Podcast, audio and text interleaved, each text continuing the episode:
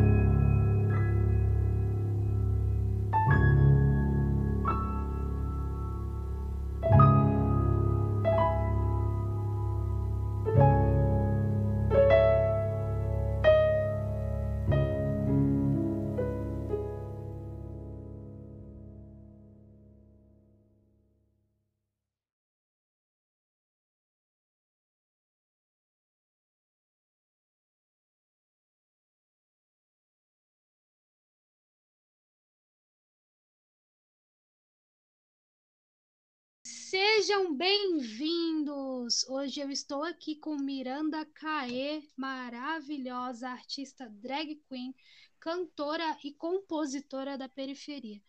É, essa persona é vivida por Jade Siqueira e foi criada para materializar e fortalecer a imagem passada pelas músicas autorais que cantam, que fala principalmente das relações humanas, coletivas ou individuais. Miranda canta sobre afeto e sobre o amor em suas diferentes formas, sobre nossa pluralidade como ser e nos faz lembrar que fazemos parte de um, parte de um todo. Miranda canta sobre comunhão. Seja muito bem-vinda, estou muito feliz de ter aqui muito obrigado, muito obrigada pelo convite. Eu estou muito feliz de estar aqui, de verdade. Ah, eu que tô, meu, que bom que deu certo, né? Sim, Tivemos, sim. tivemos aí uns probleminhas técnicos que eu fui roubada, mas tá tudo certo agora. Ah, ainda bem agora tá tudo bem. E você tá falando de São Paulo? Sim, eu eu moro aqui na periferia de Guarulhos. aqui perto do extremo leste de São Paulo, Itaim Paulista, São Miguel. É perto do Jaçanã? Guarulhos? Não, Jaçanã é Zona Norte. Tem uma, tem uma parte de Guarulhos ali que fica. Guarulhos, ele é, é uma cidade muito grande, né? É, ela, só, ela só perde para a capital. Então, tem uma parte de Guarulhos que fica mais próxima da Zona Norte, que é ali Jaçanã, Tucuruvi, e tem essa parte onde eu moro, que fica perto mais do extremo leste, que é Tatuapé, Itaquera, São Miguel, Ah, conheço, conheço, que Isso. legal, que legal. Nossa, eu vivia aí, por esses lados. E vivia também ali pelo Jaçanã, Fi- Jardim Filhos da Terra, aquela Ai, que São Paulo todo, sabe?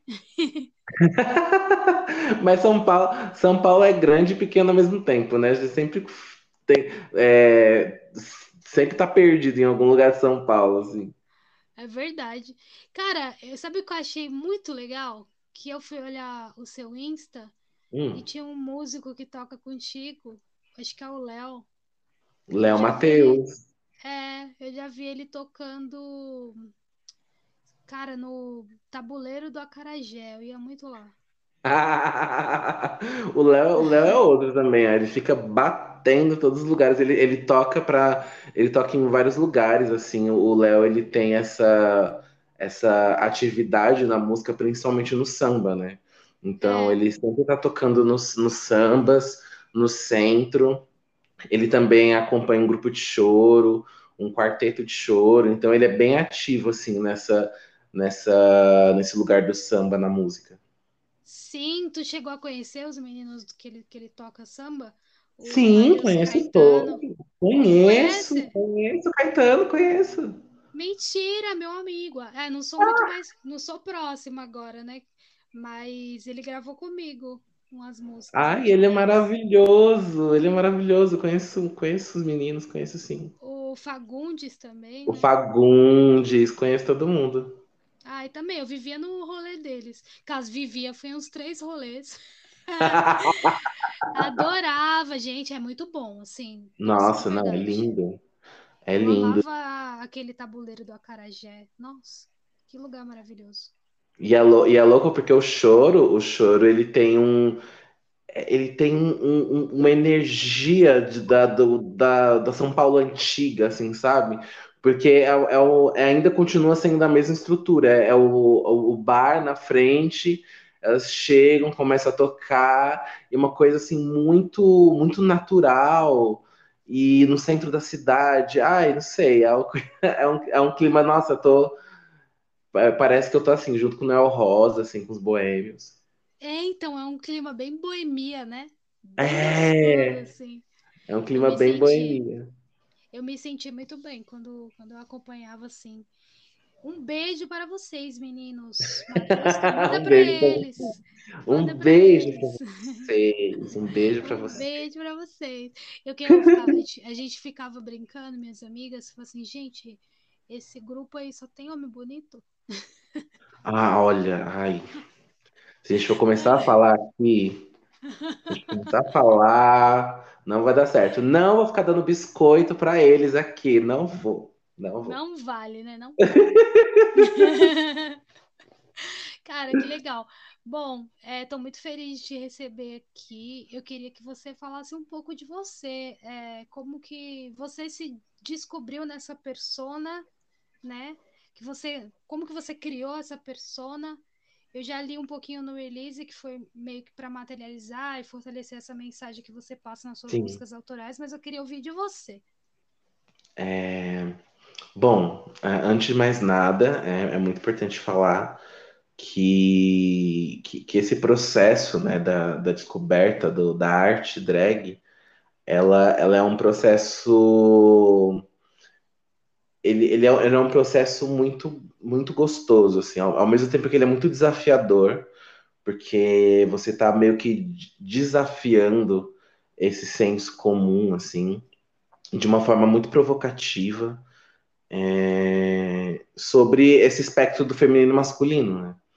Uhum. então quando eu me, me descobri é, eu, na verdade, eu descobri a possibilidade de que eu podia trazer aquilo que eu sempre quis trazer na música a partir da arte drag, né? Porque as minhas referências elas sempre foram muito femininas, então eu não conseguia me enxergar performando num, num lugar enquanto menino cisgênero, e aí as pessoas elas sempre relacionavam é, homens é, gays, sei lá, a, a, uma, a, uma, referência muito pop, né? E não era aquilo que eu queria fazer. De repente eu até queria em algum momento, mas não agora. É... Então eu lembro que eu estava tentando descobrir alguma forma, né? Até, até, então eu não compunha, não escrevia, eu era intérprete.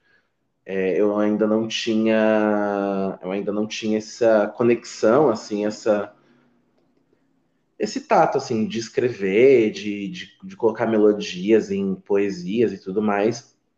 E aí é aí que a minha relação com Léo Matheus começa, em 2017, porque ele sempre foi o compositor, então ele sempre escreveu músicas lindíssimas, e chegou um momento que a gente estava se aproximando, assim, e, e aí a, a ideia dessa aproximação era eu cantar as músicas dele. Então ele, ele tinha coisas prontas e, ai, Jadson, vamos, vamos cantar tal música. Aí ele me mandava algumas músicas, algumas gravações, eu tentava tirar pra gente tocar junto.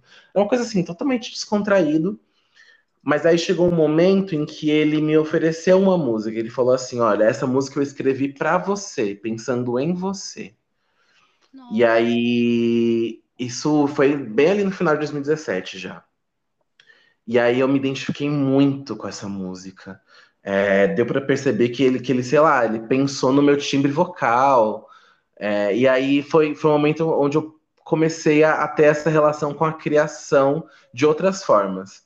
Porque eu, eu, eu, me, eu não me considero é, compositor, eu me considero uma pessoa criadora, eu me considero uma pessoa criativa porque eu não é, e a composição ela faz parte desse processo criativo, né? Então, com a Miranda, eu descobri essa composição de músicas, composições de enredos para histórias, uma visão artística ampla que eu até então não tinha, né? Eu só tinha essa relação do, da, do intérprete, essa coisa assim de, de trazer a minha própria característica para uma música que não é minha.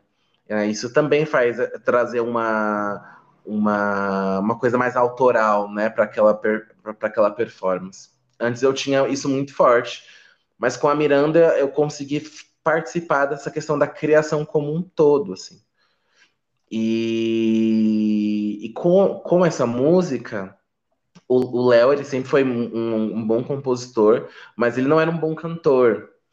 Então aí quando ele me passou a música, eu, eu fiz exatamente isso eu interpretei a música daquela forma que eu estava enxergando ela.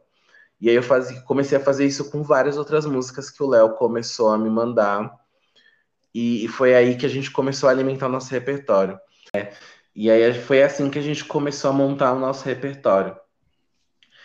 E com, com esse processo, uh, eu estava querendo, né? Como, como eu vou como eu vou transformar essa, essa, esse, essas músicas né, que a gente está é, trazendo autorais para uma figura? Com qual figura eu vou cantar né, essa, esse repertório? Com, com qual persona artística eu vou me apresentar? Porque eu, é, foi aí que começou a vir essas crises, né? Porque tem, tem o lado artístico que você, você desenvolve a técnica, você desenvolve essa, esse sentimento com a arte, essa ligação, essa sensibilidade, mas tem a, a questão do mercado, né? Então, como que eu vou me, me, me apresentar no mercado artístico, né? Eu comecei a entrar nessa crise de entender quem eu era na arte e comecei a, a descobrir possibilidades. Até então, a, a arte drag, ela nunca me veio como uma possibilidade, assim. Porque as minhas referências de drag eram as drags as mais famosas, né? A Pablo, ela já estava muito em alta, a, a, a, a próprio, o próprio RuPaul, né? O RuPaul's Drag Race também estava em alta naquela, já estava em alta naquela época. É, Mas aí eu sempre eu, eu não me via fazendo aquele tipo de performance, aquele tipo de caracterização enquanto artista drag. E na minha cabeça, por, por ignorância, eu achava que só era só aquilo de possibilidade, né? E aí eu lembro que eu vi uma entrevista com, com uma drag também que eu gosto muito, que é a Lorelai Fox. Uhum. E ela, ela fez uma. trouxe uma visão tão ampla de drag que a partir dessa amplitude eu consegui identificar uma possibilidade de eu me encaixar artisticamente naquilo. Eu lembro que ela falou uma coisa mais ou menos sobre é, drag queens serem uma representação feminina de, de uma manifestação artística. E essa manifestação artística ela pode ser qualquer manifestação. Então, existem as drag queens que são cantoras, mas tem aquelas que são mais intérpretes, tem aquelas que são mais é, comunicativas, faz essa, essa questão mais da oratória. Tem drag queens que, que são mestres de cerimônias, inclusive, isso é muito comum, né? Uma, uma referência disso é a, a Chaka, né? A rainha das festas. Ela, ela, ela é uma mestre de cerimônia. Então ela chega lá e, e faz aquele, aquela apresentação daquele evento então é, é, então é muito comum, né? Tem, tem drags que são mais voltadas a, ao stand-up. Então, a, a drag é só uma manifestação feminina, é uma representação feminina de uma manifestação artística. Uhum. E, e aí foi aí que me deu start. Então, se eu posso, com a drag, manifestar qualquer tipo de arte, eu vou manifestar aquilo que a, a representação feminina que, que eu quero, que, me, que me inspira, as, as representações femininas que me inspiram. E aí foi daí que, que a Miranda surgiu. Porque eu poderia cantar aquelas músicas e transformar aquela visão em, uma em um enredo de uma pessoa fictícia qualquer. Porque a arte é isso, ela você pode criar, você, você pode manifestar aquilo que você está dizendo baseado num, num, numa outra figura, numa terceira pessoa, né? Você pode visualizar essa e, e, montar a sua própria vontade. A arte ela traz essa liberdade.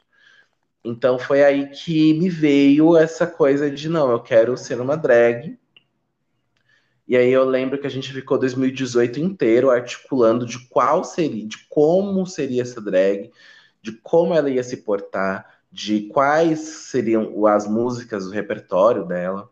A gente ficou 2018 inteiro compondo, a gente chegou a, a, a ensaiar um, uma, uma apresentação, algum tipo de show, mas acabou não dando certo naquele momento mas a gente compôs muita coisa, assim, muita coisa, é, e sempre fazendo essa pesquisa, fazendo essa referência, buscando essa, essas possibilidades, né?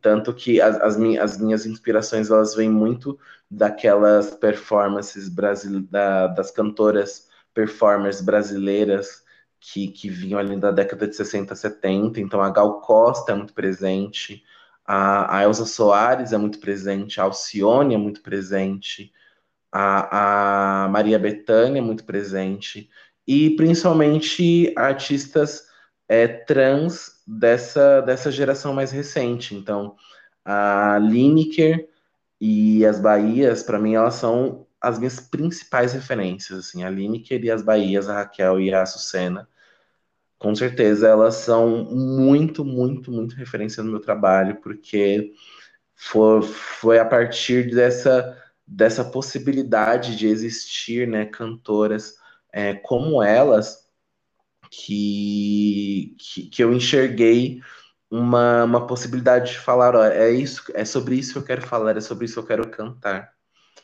Hum, Oi, então eu, eu tá trouxe. Ouvindo? Tá me ouvindo? Eu tô. Eu tô. Meu, tá caindo muito. Não sei se pegou a parte do Lineker, da, das minhas das Bahias. Caramba, que triste. Você Ai, tá- mas tá cortando o áudio? Não, tipo, eu te ouvi perfeitamente. Assim na tela que tava tentando reconectar. Hum, Não sei se gravou, meu medo. Oremos que tenha ido essa parte, senão depois eu dou uma olhada, senão a gente vai ter que refazer só essa parte. Mas tem uma é sobre as, as Bahia, é Bahias que fala, né? As Bahias, isso.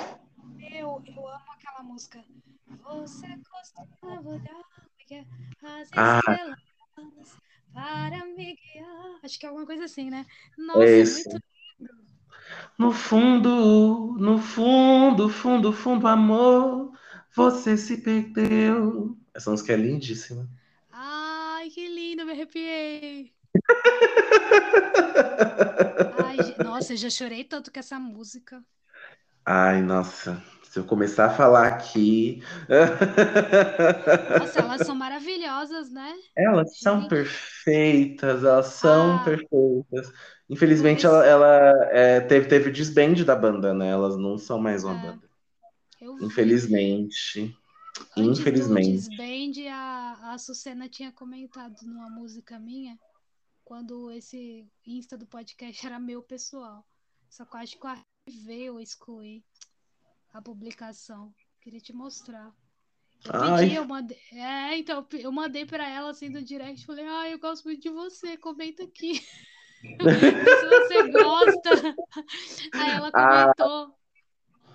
Fofa. ai, gente, que perfeita, que perfeita. Eu conheci, eu, eu, eu já vi, as vi pessoalmente, mas é muito, é muito, é muito complexo essa relação de, de fã e artista, porque assim, a, a gente, quanto artista, a gente sempre fica naquela, tenta trazer aquela posição assim de, ai, tudo bem, eu sou, eu sou igual a você, só que como você, né? Vamos, vamos aqui trocar um- uma ideia de amigo, trocar ideias, pensamentos, aquela coisa toda. Mas eu lembro que quando eu, eu, eu conseguia fazer isso com o Rafa, com, com, com o Rafael Acerbi, que, que ele, ele também era da banda, né? E aí eu lembro a gente se encontrava, a gente se encontrou umas três vezes, assim, na vida. E, e eu, eu fiz, antes, antes de, de, de ser drag, eu fiz uma uma, um cover de uma música das Bahias da Cozinha Mineira chamada Fumaça, que é do primeiro álbum delas, que é uma música, inclusive, da- é, foi a Sucena que compôs. E ele viu, ele viu, ele adorou, e aí eu lembro que quando eu encontrei ele, foi num workshop lá na, na Vergueiro, né, no Centro Cultural da Vergueiro, e a gente começou a conversar e ele me reconheceu. E ele falou: Nossa, eu vi o seu, eu- o seu cover de fumaça, ficou muito bom. E aí eu, le- eu lembro que eu falei com ele: Ai, nossa, que bom que você gostou, muito obrigado, fico muito feliz e tal. E aí a gente começou a falar sobre outras coisas, lá, lá. Eu lembro que quando eu saí, assim, que ele voltou para onde ele estava, e eu tava, eu tava com a minha amiga, com a Lídia. Eu falei, Lídia, ele ouviu, eu, ele me ouviu cantando e ele gostou, e meu Deus, que não sei o quê. E aí, desde então, toda vez que a gente se encontra, ele me conhece, então ele fala meu nome, ele pergunta sobre sobre o meu trabalho. Então, com ele eu ainda consigo fazer essa essa linha fina, assim, ah, eu sou artista, uma pessoa muito séria, tal. Mas, mas com a Sucene e com a Raquel eu não consigo. Eu trago, eu falo, meu maravilhosas, nossa, no- como eu estou aqui respirando o mesmo ar que essas duas. Eu sou muito fã, eu sou muito fã, eu perco a compostura. E o que é engraçado é que com certeza várias pessoas também vão ficar assim ou já ficam por você. Você vê como que é doido esse negócio Então, de ser artista? nossa, sim, e eu já tive experiências, esses tipos de experiências, assim, é, de pessoas me conhecerem na rua, falando que conhecem meu trabalho. Teve uma vez que eu tava no centro, entrei numa, numa, numa bomboniere, assim, sabe, pra comprar um chocolate. Uma moça do caixa me reconheceu. Ela falou: Nossa, suas músicas, você canta muito bem, eu sou sua fã. Eu falei: Gente, como assim? Isso já aconteceu. E é, e é exatamente a sensação. Essa sensação das pessoas olharem de longe, ai, a Miranda intocável. E, gente, pelo amor de Deus, quem sou eu? Gente, eu como arroz com ovo também, que nem vocês. Mas eu, eu te entendo, cara, é muito engraçado, não é? É muito doido. Nossa, é muito. Eu falei, gente, eu tô aqui vivendo todos os dias, como todo mundo aqui, nada a ver. Né? É muito, mas é, é uma sensação gostosa. Eu acho que quando você é artista, você se é. põe na pele assim da pessoa Sim, pra você entender as coisas, sabe? Que às vezes não é porque a pessoa não quer tirar uma foto, sabe? Que a pessoa é uma pessoa ruim, é só tá cansado. É complicado. exato. E outra, isso- pelo, pelo menos eh, nessa parte assim da minha carreira, isso me dá muita força, sabe? Porque é tudo muito difícil. E as pessoas do outro lado, elas não veem a dificuldade, elas só veem a... o resultado. E você quer entregar um bom resultado para todo mundo, e você percebe que o bom resultado, ele atrai pessoas, ele atrai outros lugares, outras pessoas. Então, então isso, isso te motiva, porque quando você tá daqui de fora, né, nesse, nesse meu lado, parece que você não tá fazendo para ninguém. É muito estranho essa sensação, porque É, eu vou, eu vou e mando para as pessoas e aí eu percebo que as pessoas estão lá engajando, as pessoas elas estão ouvindo, eu encontro as pessoas elas estão cantando. Então, em- mas aqui de, de- desse lado você não vê isso, como a música ela circula no mundo.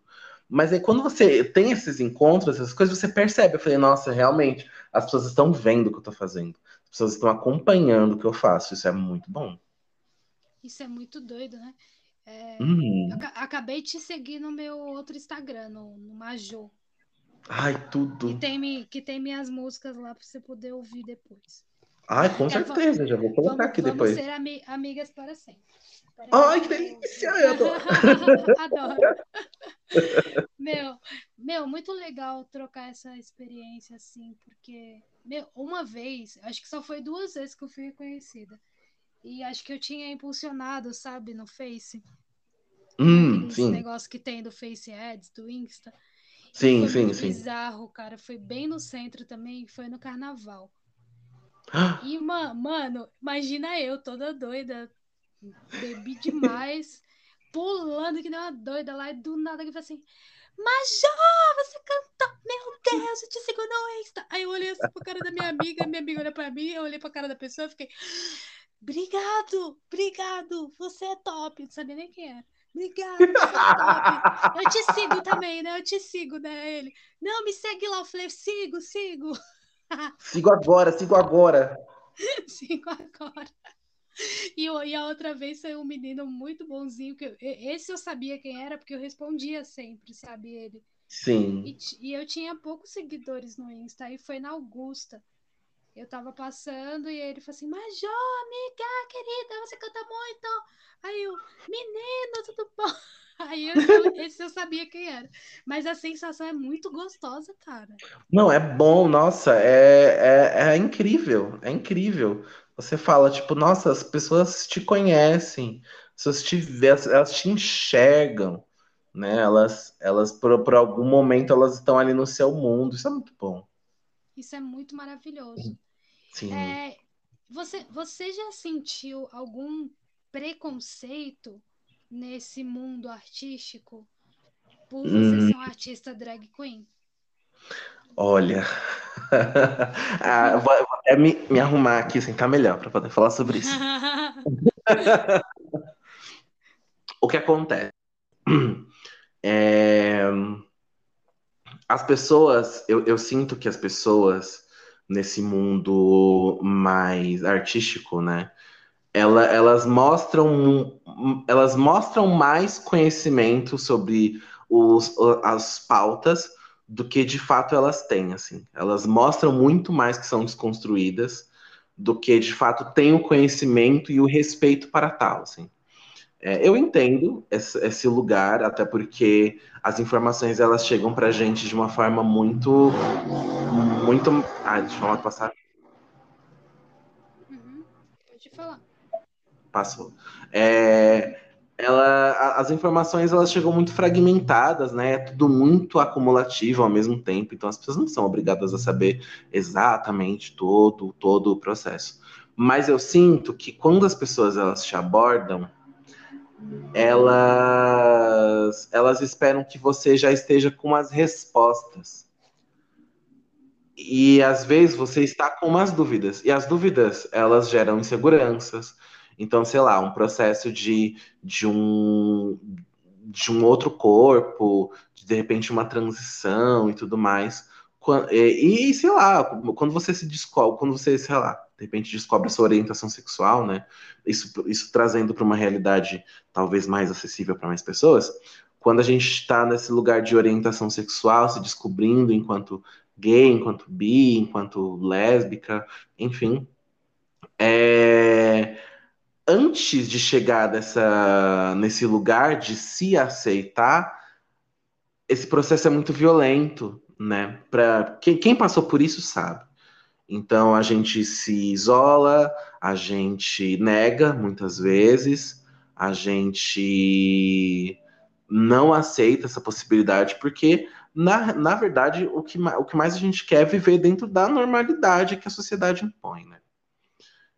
É, mas a gente percebe quando a gente se descobre, a gente se permite viver quem nós somos, é, é tudo muito mais leve, apesar da, da, sociedade lembrar sempre que não é. Então, quando você se aceita, aceita os seus desejos, as suas concepções, ela tra traz uma coisa melhor, assim, né? Traz um respiro, um alívio muito melhor, assim, para a cabeça. Apesar de, a partir daquele momento, você começar a enfrentar outras coisas. Por que eu estou citando esse exemplo em específico?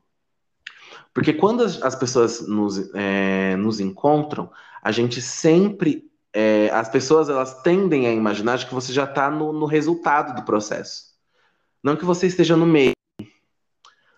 Uh, então, em alguns processos, nesses ambientes assim mais artísticos, como as pessoas elas não têm muita ciência do que é a, a persona drag, do que é a figura drag, até porque o lugar onde eu estou inserido assim na arte, ela não é necessariamente predominantemente drag queens, não é uma boate, não é um, um lugar onde as drag queens de fato frequentam. É um lugar mais artístico, é, do, do, pessoal do voz e violão, tem drags nesse ambiente também, mas são, é uma grande minoria. Então as pessoas elas não têm conhecimento sobre e elas veem muito a minha figura como drag de uma figura de uma mulher trans. E, e, eu já tive alguns conflitos sobre isso. Por quê? Porque não necessariamente que eu não leve em consideração em algum momento transicionar. Acho que não é nem essa questão. É mais uma questão de que até eu chegar nesse lugar tem um processo muito doloroso, muito complicado. E quando as pessoas te colocam nesse lugar de mulher trans, é, quando não estamos passando por esse processo no momento, é, é muito doloroso, assim. É, principalmente porque isso, isso já chegou a desvalidar, pelo menos, o discurso que a minha arte fala, né? Então, eu, falo, eu gosto de falar sobre amor, gosto de falar sobre as relações, é, tanto coletivas como individuais, né? É, mas eu, eu tento trazer no contexto que todo mundo possa se identificar. É, mas, inclusive, muito por conta da, das minhas referências, né, que a, que a minha música acaba trazendo, as pessoas elas me associam a uma figura de, de uma mulher trans.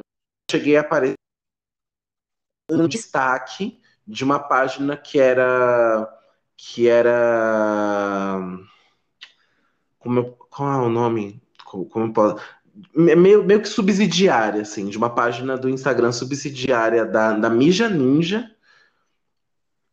É, e trazendo as minhas, a, a, minha música como 10 mulheres trans que você precisa ouvir. E tava minha foto lá, tava minha música lá. E aí eu fiquei muito nesse contraste de caramba, eu tô. As, as pessoas do Mídia Ninja me conhecem mas eles me conhecem como uma mulher trans. E aí rola, tipo, esse, esse conflito, assim. Mesmo eu deixando claro que eu sou drag, deixo lá na minha bio do Instagram, coloco em todos os meus releases, os meus textos. É... E as pessoas elas associam a minha imagem com uma de mulher trans. E aí, para para mim, isso é muito complicado, porque ao mesmo tempo que eu tenho abordagens muito sensíveis sobre isso, as pessoas me perguntam, elas questionam e tudo mais, eu já recebi algumas investidas muito desagradáveis relacionadas a isso, assim. É, já perdi, já, já perdi trabalho. É, na verdade, não, não que eu perdi, né? Eu, eu que recusei a fazer justamente porque, como eu ainda não me encontrei nesse espectro, né? Eu ainda não entendi como o meu corpo ele funciona dentro desse lugar do masculino e feminino é, tem todo um processo, né? Tem todo um lugar social e psicológico que a pessoa tem que passar. Não é uma coisa simples. Lógico. Uh, mas as pessoas elas chegam numa veemência é, violenta até, né? As pessoas, eu já, eu já tava, já estava em rolês assim. As pessoas, ai, eu posso te chamar como ela ou ele? Você identifica como uma mulher trans ou um homem? Um, ou um homem? Eu falei, não, me considero como um homem, uma gay que se maqueia. Aí a pessoa falou assim, ah, sabe? Ué, sério? É, entendeu? É, e tipo, sabe, como se todo, todo o meu discurso fosse invalidado, assim. Inclusive, um, um dos motivos, né, que eu, que, eu, que eu sempre entro nessa questão mais do de um, de um, de um discurso mais amplo, né, que, que são as relações, é justamente para poder falar com todas as pessoas é, para as pessoas, ela não, não para elas não me associarem, porque querendo ou não, elas vão associar de algum, alguma imagem de alguma forma. Mas que as pessoas não invalidam o meu discurso por conta disso, sabe? As minhas músicas, o que eu estou falando ali, a, a, a, experiência que eu estou relatando nas minhas músicas, ela é muito real. E é muito real porque são coisas que, da minha vida, né? É, são expressões artísticas daquilo que aconteceu na minha vida. Uh, e aí, quando, eu, quando, eu, quando eu, é, me abordam com esse tipo de, de discurso, as pessoas não percebem o quanto é violento. Elas não percebem. E não percebem por ignorância, por, por quebra de expectativa, enfim. É, mas elas não percebem, mas isso me machuca. Isso me machuca muito. É, e aí, isso me faz até me isolar um pouco, sabe? Ah, eu, eu, acho que, desculpa te cortar, é que imagina. eu acho que as pessoas ela, elas entram até na, nas, nas próprias inseguranças, né? Exato. Você ainda está se desconstruindo, ainda está no processo, se descobrindo. Você pode querer ser isso ou você pode não querer, simples assim. E as pessoas estereoti estereotipam, te colocam, te colocam dentro de um estereótipo, tipo, não, se você segue essa, essa, essa, esse determinado visual, então você é uma mulher trans, você é, você, tá, você é, tipo, te colocam dentro de algo que você ainda não é e você nem sabe se você quer ser e não te aceitam, tentam invalidar todo o teu rolê por trás, né? Isso é Exato. muito acho Exato. que isso é uma é de educação mesmo, de cultura, né? Porque, por exemplo, é, eu nem sabia também é, como falar. Daí eu perguntei antes. E as pessoas, eu vejo que as pessoas elas não se interessam por saber, né? Elas só uhum. vão acabar validando o que tu tá querendo transparecer na tua arte, na tua mensagem. Invalidam tudo, mas elas não perguntam. Isso é muito complicado. Exato. E, e inclusive, inclusive para mim é mais fácil. E, e olha que coisa, que coisa estranha, né? Para mim é muito mais fácil falar com pessoas que não estão na pauta. Você sabe que não que não não discutem, que não vivem essas questões, são pessoas mais da família tradicional, assim, sabe, famílias e tudo mais. Porque eu acabo virando um ponto de referência. Então, para essas pessoas, claro, as pessoas que se, permite, se permitem ouvir, e, e, e, na minha frente elas sempre vão vir com esse discurso do respeito e tudo mais, mesmo tendo preconceitos, elas sempre vão vir com essa postura de não, tá tudo bem, a gente aceita do jeito que você é e blá blá blá. Mas a partir do momento em que eu acesso essas pessoas e que eu, eu, eu lido de forma muito natural, isso aconteceu com a minha família.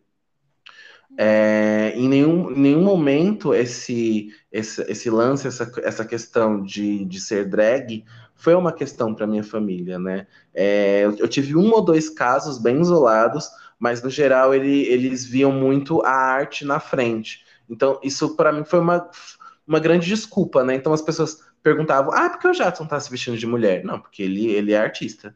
Ah, por que o Jadson tá fazendo, tá pintando a unha? Ah, é porque ele é artista. Ah, é porque o Jadson tá agora se maquiando, comprando maquiagem, fazendo não sei o que, não sei o que. Porque ele é artista.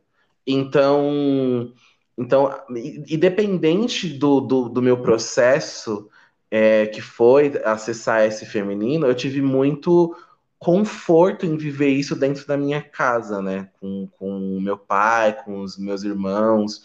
Eles me ajudam, a minha irmã me ajuda a comprar roupa, a minha cunhada faz minha unha, me empresta roupa.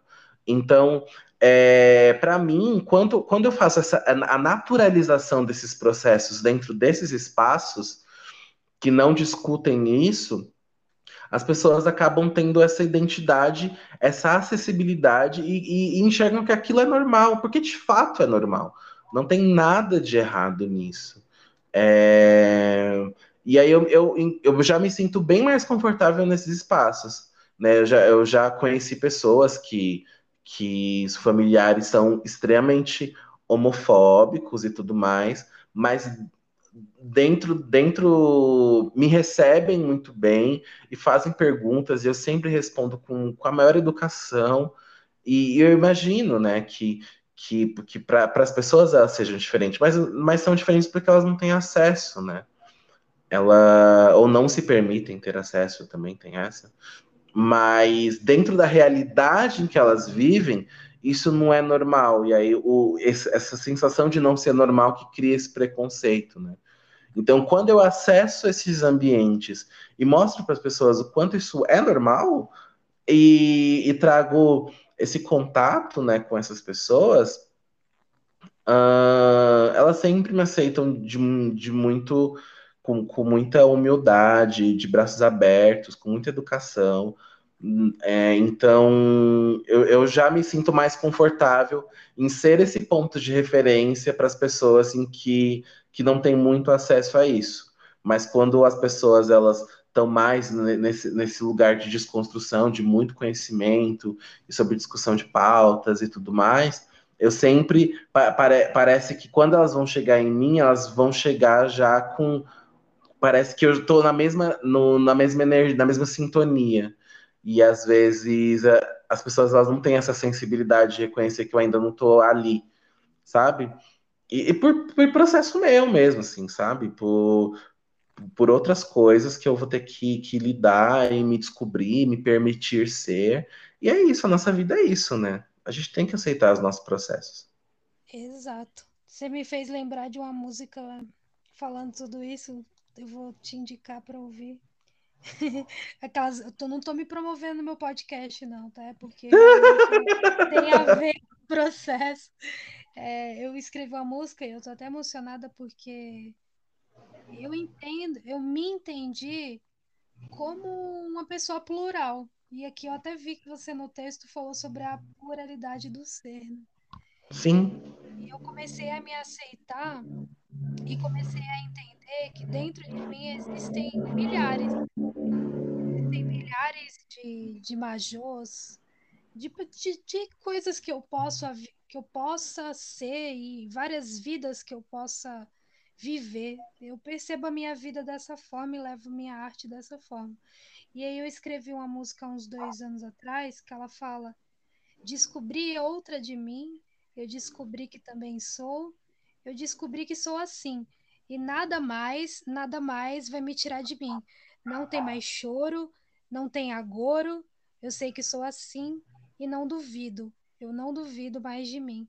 E eu queria deixar essa frase, essa, esse trecho para você, que você nunca duvide de você, que você possa entender que você é múltiplo e você pode ser o que você quiser e dane-se todo mundo.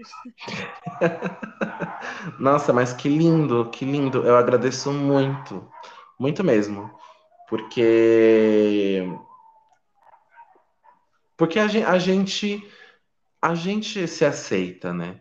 A gente percebe que, que quanto mais a gente tem essa, essa autodescoberta, a gente sempre se permite a, a enxergar tanto os nossos defeitos quanto as nossas qualidades ou as possibilidades que nós possamos ser. É... Mas é difícil externalizar isso, né? É... E... E, e, e, isso, eu, eu, eu imagino que muitas pessoas passam por isso, sabe? Muitas pessoas, elas ouvem esse tipo de relato e se identificam. E, e é importante falar sobre, porque até, até onde vai, a gente vai permitir a nossa realidade para a realidade do outro? Talvez a gente esteja mais à frente nesse, nesse auto-reconhecimento e tá tudo certo. É, mas a questão é até onde o meu para para o outro, para permitir que o outro seja também, né?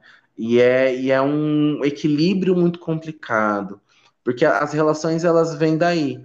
As relações elas não podem ser unilaterais, não são sou só eu trazendo a minha vivência. É, eu preciso receber a vivência do outro também. É, e, e, e tentar pelo menos enxergar o como o outro ele vê a sua própria realidade. E para que não exista intolerância, né? É porque a, a, intolerância vem daí. A outra pessoa ela fala o ponto de vista de alguma vivência e a pessoa simplesmente não aceita porque não é a maneira que ela enxerga aquilo. Uh, então a, a, troca ela é muito importante. Não, não que não precise haver conflitos, né? É, conflito interno, conflito entre relações. Eu, eu, inclusive, eu acredito muito no conflito. Acredito muito nele.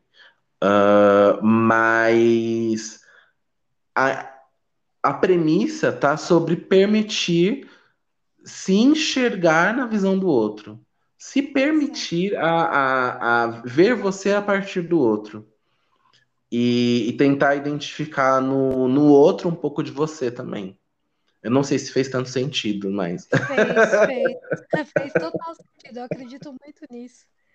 Eu, eu gosto muito de, de uma frase que, tipo, eu não sei nem de quem é, mas que eu sempre trago assim para minha vida, que a gente também se torna um pouquinho do outro, sabe? Nossa, sim.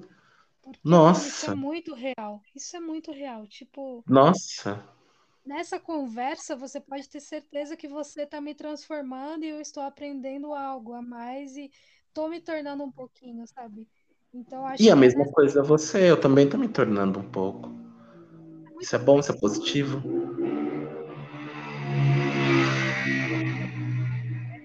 Entender o universo do outro, acho que o mundo seria muito melhor. Uhum. Eu queria te perguntar o seguinte: quando você começou a cantar? Quando chegou a música na tua vida, que tu se interessou, você tem uma memória assim, foi criança, foi adolescente? Olha, uh, a música, ela sempre foi presente na minha vida, meio que desde sempre, assim.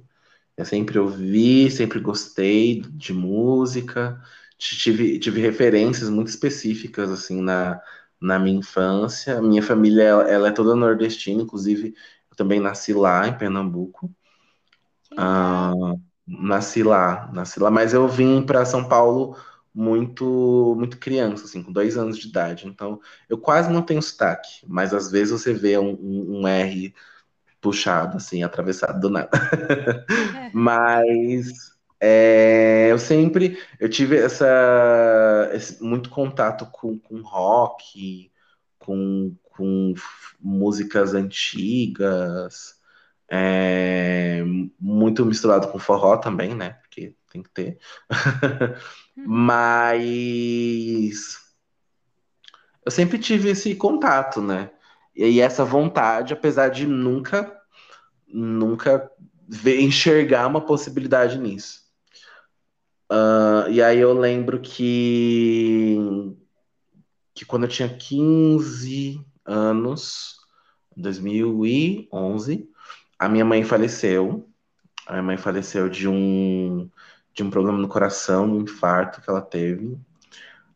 Uh, e aí eu lembro que eu tava passando por aquele processo do luto, ia ver a minha mãe no caixão, e aí no caminho do cemitério, no velório, uh, eu tava com uma amiga, que ela tava me ajudando a passar por aquele processo, foi, foi junto comigo o tempo todo, e ela falou uma coisa muito significativa. Ela falou: Olha, ninguém vai julgar você de como você vai se expressar quando você vê sua mãe porque você é filho dela, você está sentindo a dor. Então não se preocupe em querer é, sentir vergonha de expressar aquilo que você tem que expressar. Você pode chorar, você pode gritar, você pode, você pode fazer o que você quiser. Então se permita. E aí eu lembro que quando eu cheguei lá, vi a minha mãe no, no velório, eu comecei a cantar foi esse processo, assim, que eu senti, senti vontade de cantar, comecei a cantar lá. E aí, depois dessa experiência, eu comecei a me permitir querer cantar em outros lugares. E aí eu lembro que na época eu tava eu tava no, no muito em muita atividade na igreja, eu, eu tinha é, eu era coordenador de um grupo de jovens lá. E dentro desse cenário tinha muita arte lá. E aí eu lembro que tinham saraus que aconteciam com todas essas pessoas, pelo menos da, dentro da região de Guarulhos. E aí nesses, nesses espaços eu comecei a cantar, comecei a tirar cover, comecei a, a me expressar lá. E aí eu comecei a enxergar essa possibilidade de querer cantar. Isso 2012, 13.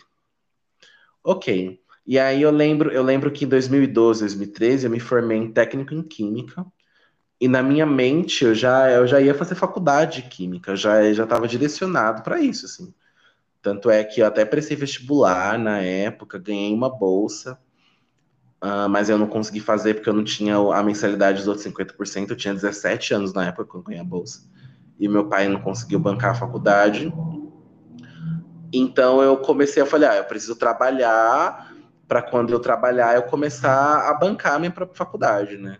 Mas aí nessa questão de, de querer trabalhar, eu comecei a, a entrar nessa, nessa, crise. Ai, será que eu, que eu quero cantar mesmo? Será que eu quero ser profissional nisso mesmo? Como eu vou fazer? Quais são as possibilidades? E aí, quando foi em 2015, eu entrei na Tech de Artes. E aí foi o momento que eu comecei a me me reconhecer como artista, não só não só na, na arte, né, na, na, na expressão, mas como na técnica, né? Eu comecei a, a me moldar ali como artista naquele momento. Então, eu fiz dois cursos técnicos na ETEC, eu fiz canto popular e regência coral. E aí, dentro dessa, desse, dessa experiência, eu, eu, eu, lembro que eu já começava a, a querer me expre expressar com o meu corpo de outra forma. Então, foi na, nesse período que eu deixei meu cabelo crescer, foi nesse período que, que eu furei minha orelha, foi nesse período que eu comecei a me, me vestir diferente, comecei a mudar o meu vestuário. Foi, foi nesse momento que eu me reconheci mesmo, né? E aí o, o, o eu, eu costumo dizer que esse período da ETEC eu não aprendi só com os professores. Os professores eles tinham muito a ensinar, eles são incríveis, gosto muito deles, até hoje tenho contato com alguns deles, mas eu, eu aprendi muito com os alunos também. Então, dentro do, das turmas, a gente tinha uma mistura de pessoas que não tinham contato nenhum com conhecimento musical, com partitura e tudo mais, e ao mesmo tempo tinha pessoas que já tinham trabalhos muito de anos com música, né, que tinham estúdios e pessoas que vieram do teatro, pessoas que vieram da dança, pessoas que têm, têm essa, esse contato com a escrita. Então eu comecei a me envolver com eles e comecei a aprender muito com eles. Uh, e para mim foi muito importante porque aí eu, eu comecei a, a discutir, a, a, a, ver os shows de uma forma mais, mais lírica, mais técnica, mais narrativa, comecei a, a enxergar possibilidades a partir de tudo, todo aquele universo que eu estava descobrindo do, da música brasileira, desde a da atual até as mais antigas. Foi aí que eu descobri a Tropicália, que é que é um movimento que eu me identifico muito, assim. Mas foi aí que eu descobri a bossa nova, o samba, é, bandas que é, movimentos independentes que mudaram o cenário musical é, em diferentes épocas. Eu, eu, tive acesso a muita coisa, então aquilo foi enriquecedor para mim. E aí no, no na, na regência eu comecei a ter o contato com a música erudita, né? A música erudita, a, arranjos corais e, e muito do, do contato do, da harmonia dos instrumentos. É, então eu dentro, dentro da, do, do curso de regência eu também comecei a ter contato, né? Porque no curso de canto era só música popular. Era totalmente voltado à música popular. Do curso de regência, eles mesclavam entre música popular e música erudita. Então, no curso de regência, eu cantava em alemão, eu cantava em latim. É... Era bem legal, eu gostava. Caraca, que show! É, não, lá tinha uns repertórios muito rebuscados, assim. Eu lembro que eu tive uma matéria no curso de regência que, que a gente falava muito sobre, sobre música pós-moderna. Então eram estruturas sonoras totalmente diferentes, assim, não tinha nada tonal, harmônico, eram, eram ruídos, eram sensações sonoras que, que as pessoas que, que, que é considerado música, né? Mas aí é, é, é totalmente conceitual, é totalmente. É, qual era a palavra que, que, que o professor usava muito? Sinestésico. Era muito. Sinestésico. Você trabalhava muitos sentidos. Era, era muito interessante. Então a gente teve é, essa amplitude de repertório dentro do curso de regência. A, a, gente não, é eu, né, que fiz os dois cursos. Uhum. eu tive essa amplitude de repertório né, no curso de regência, porque eu continuei tendo contato com a música popular, uh, até porque o nosso, o nosso TCC foi sobre o Tim Maia. Que legal! É, foi sobre o Tim Maia. Ai, foi muito bom. E, mas ao mesmo tempo a gente tinha esse contato com a música erudita muito forte, assim. Era, ah, foi, foi uma experiência. experiência que marca, né? Não, marcou total. Eu, eu, eu virei outra pessoa depois da Tech. Isso é nítido. Eu, te, eu te entendo. Quando a gente tem um contato mais profundo assim com a arte, a gente se descobre, né? Tipo, é muito. Uhum. E assim, eu tô me identificando muito no que você está falando, porque eu também vim dessa transição de igreja e se tornar é, um artista que não é da igreja. É. Gente, e passa uma coisa assim tão doida na nossa cabeça, né? Eu não sei se eu acho que você deve ter passado por esse conflito também. Sim. Vincula ali do de todo o contexto religioso, porque a gente acabou ouvindo a vida toda que ah, você tem uma promessa, Deus tem algo na sua vida. A arte é um dom, né? É, e aí, tipo, meio que te vendem a ideia de que, pô, você só tem que cantar nesse, dentro de, desse escopo aqui, dentro dessa fala. Só Exato. De Deus. Porque naquele contexto é a única alternativa, né, proposta. E aí não, não dá um bug na cabeça quando você olha o mundo e você percebe, putz, tem outras possibilidades? Não, total. Nossa, total. É, e, é, e é louco, porque, porque, porque assim, eu, eu não. Eu não. Eu não invalido muito esse meu processo do, de que eu vivi na, na religião, porque, porque a espiritualidade, para mim, ela, ela, era muito. Ela foi fundamental para mim naquele momento em específico. Uhum. É, porque eu, eu, mesmo vivendo nessa, nessa margem mais religiosa e tudo mais, eu vivia dentro de, de lugares dentro da, da Igreja Católica que eram, que eram menos conservadoras, vamos dizer assim. Então, lá eu tive contato muito com pautas sociais, muito sobre essa relação de como a juventude, principalmente uma juventude dentro dessa, dessa vivência religiosa do evangelho, ela poderia mudar de fato o mundo, e aí a gente usava é, referências de Jesus mesmo, sabe? Era muito, era, era muito, a gente via é, Jesus como uma figura libertadora.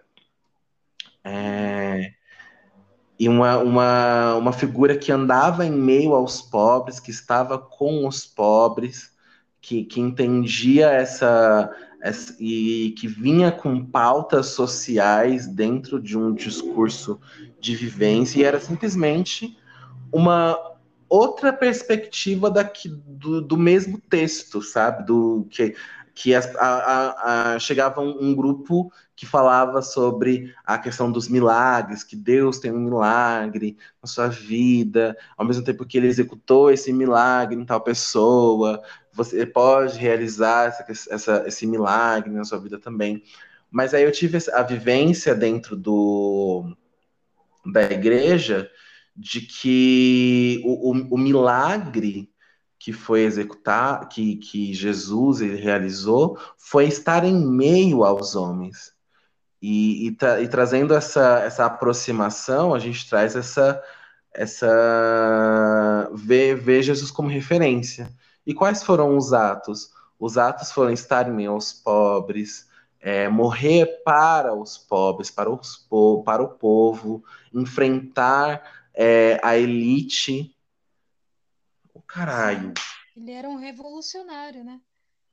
Ai, meu Deus. É, eu ainda tô. Eu pensei que tinha caído de novo. Não, não, você tá aqui, fica em paz.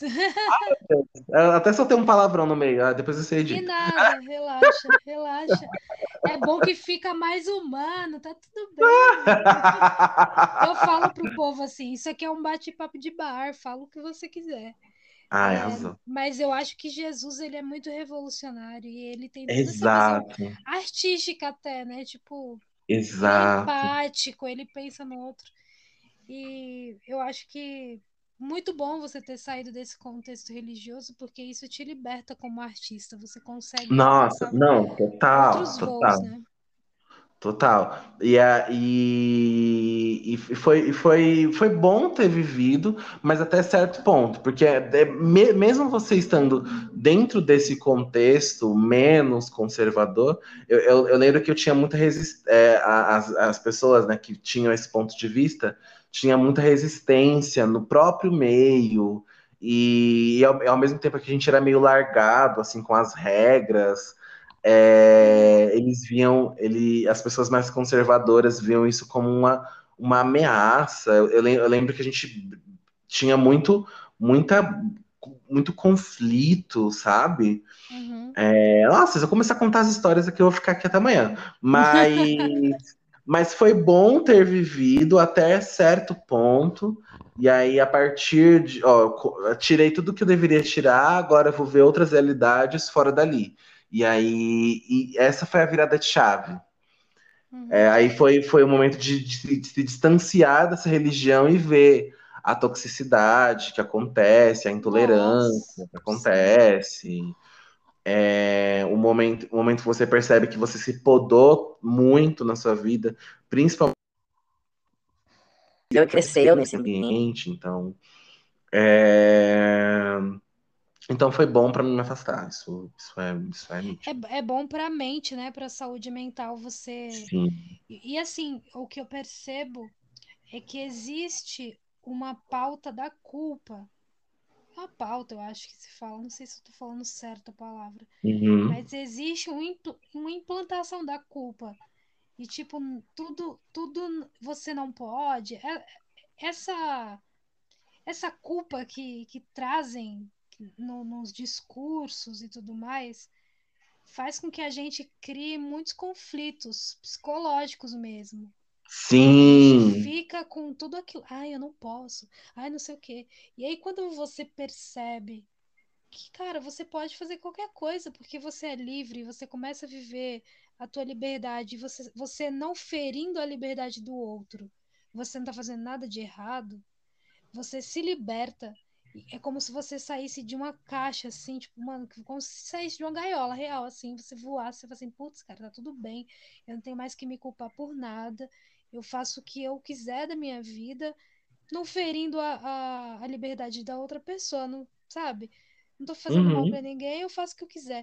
E isso é muito gostoso e muito gratificante, assim. E isso te ajuda no no teu desenvolvimento artístico, porque eu acho que quando você solta essas amarras, né, você consegue também é, explorar melhor a tua criatividade, você consegue se soltar melhor, se expressar melhor na tua arte. Isso é Sim, muito bom. sim. E, e, e veio outras possibilidades de espiritualidade também, né? Exato. Porque, porque a, eu, eu, eu, eu enxergo a espiritualidade também muito libertadora. E tem, e tem muitos, muito, muito da, da questão da espiritualidade cristã que também é muito. É, é, é- também vai de um, de um lugar muito social também, né? Sim. Mas você também enxerga outras possibilidades de, de explorar a sua espiritualidade, de entender que se você pode se permitir se, se acreditar num, num sagrado, no, mas, mas você, aí você, se você sair daquele contexto, você pode perceber que tinha é, existe, existe, existem várias formas, né? Já existiram povos onde reconheceram a natureza como, como é, um, um, um, o próprio Deus, né? A, a, a questão da natureza era a própria é, contato com o divino, né? A natureza trazia esse contato com o divino. Uh, e, e, aí a gente pode falar sobre várias coisas. Então, é, existem várias formas de você acessar essa, essa questão. E é bom também, né? É, o, o, o espiritual ele também, é, ele também, se você enxerga essa questão do espiritual, você também consegue reconhecer muitas coisas da questão do tanto do autoconhecimento quanto conhecimento do próximo, né?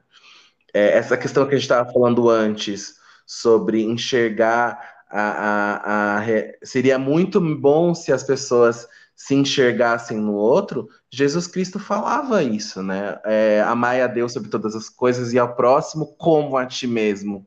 Então, a partir, a partir do momento que a gente fala que seria muito melhor é, é, seria, o mundo seria muito melhor se nós enxergássemos nós mesmos no outro e aceitar e aceitarmos a realidade do outro.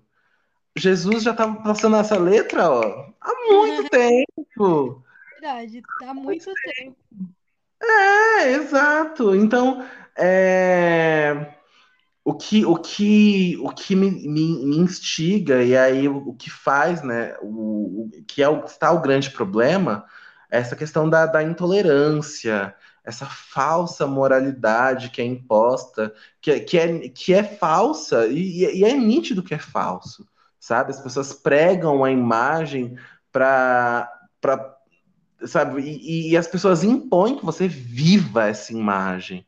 É, isso que é ruim. Isso que é, um, é, é, é complicado, assim, é complicado. É que no fundo E, também tudo acaba virando comércio, sabe? É muito ex- complicado. exato, É, eu queria te fazer uma pergunta sobre. Você sim, citou em um momento o movimento Tropicália, né? sim, eu acho maravilhoso. Eu sei que é um movimento na- da época ali de, de Gal, de Bethânia, de Gil, né? Se eu não me engano. Gil e Caetano, assim. Gil, Caetano. E eu me identifico muito com o estilo. E você acha que, por exemplo, tá em alta ou era só daquele momento? Você acha que pode voltar esse movimento ou você acha que era só daquele, daquela década ali? Então, o, o Caetano, ele falava, é, ele fala, né, até hoje, mas ele cita que, que o, o, a Tropicália, ela nunca, ela nunca morreu. Porque o, o, o, conceito, assim, o, o, o central, a ideia né, da, da, da Tropicália na, naquele momento que, que, que, trouxe aquele, aquela, aquele grande movimento, é a, a referência e o entendimento da, da antropofagia artística, vamos dizer assim. O que, o que seria essa antropofagia que, que ele fala? Que é a, a antropofagia seria a, a, a mistura né, do, do, do, dos elementos musicais e que transformaria naquele contexto, né, naquele movimento. Então, a, a Tropicália foi uma revolução justamente porque o Brasil ele estava num, num, num contexto muito, muito tradicional e de muita relutância a, a, outros, a outros estilos musicais. E aí veio o Gil e o Caetano no festival, né, no Festival da Música Brasileira que aconteceu em 67, se eu não me engano, não sou tão bom em datas. E aí ele. E, aí foi engraçado que antes disso, antes desse, desse festival, eles participaram. E aí é, é, é, é a grande comicidade né, da história. Que tanto Caetano quanto Gil, eles, eles participaram de um protesto contra a guitarra elétrica. Porque não se usava guitarras elétricas em músicas brasileiras, né? E aí na, no festival que aconteceu, eles apresentaram com bandas trazendo essa, essa brasilidade, esse som brasileiro, mas com elementos com, com elementos da guitarra elétrica, né? Então o, o Gil ele apresentou é, Domingo no Parque com os Mutantes, que eles trouxeram né, o elemento da guitarra elétrica. Os Mutantes eram uma banda formada pela Rita Lee, o Sérgio Dias, Sérgio, Sérgio Dias, Sérgio Dias e o Arnaldo Batista, perfeito, adoro Arnaldo Batista. Uh, e aí eles formavam uma banda de rock. E aí a sonoridade dessa banda era totalmente pirada, assim, era uma, louca, uma coisa louca. E aí o, o, o Gil vê isso e eles, ele convida eles a, a tocar. E justamente naquele espaço, onde era, era, era preservado o tradicional, né, o, o formal, a, o, o, patriotismo né, da música. E aí o Caetano faz a mesma coisa com Alegria, Alegria, com uma banda argentina, que agora eu não vou lembrar o nome.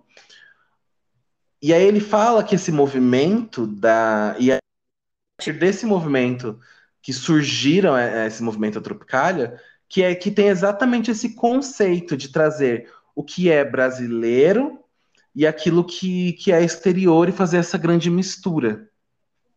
E se a gente for parar a pensar nessa premissa específica, isso nunca parou de existir desde que a Tropicália veio.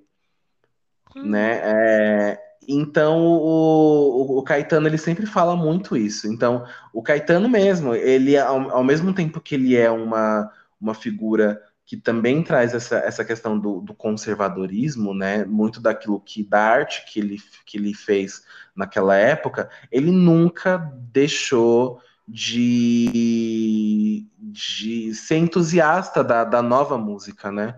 Tanto da, da questão da, das cenas independentes, quanto da própria música de mercado mesmo, sabe? Ele gravou uma música com a Anitta.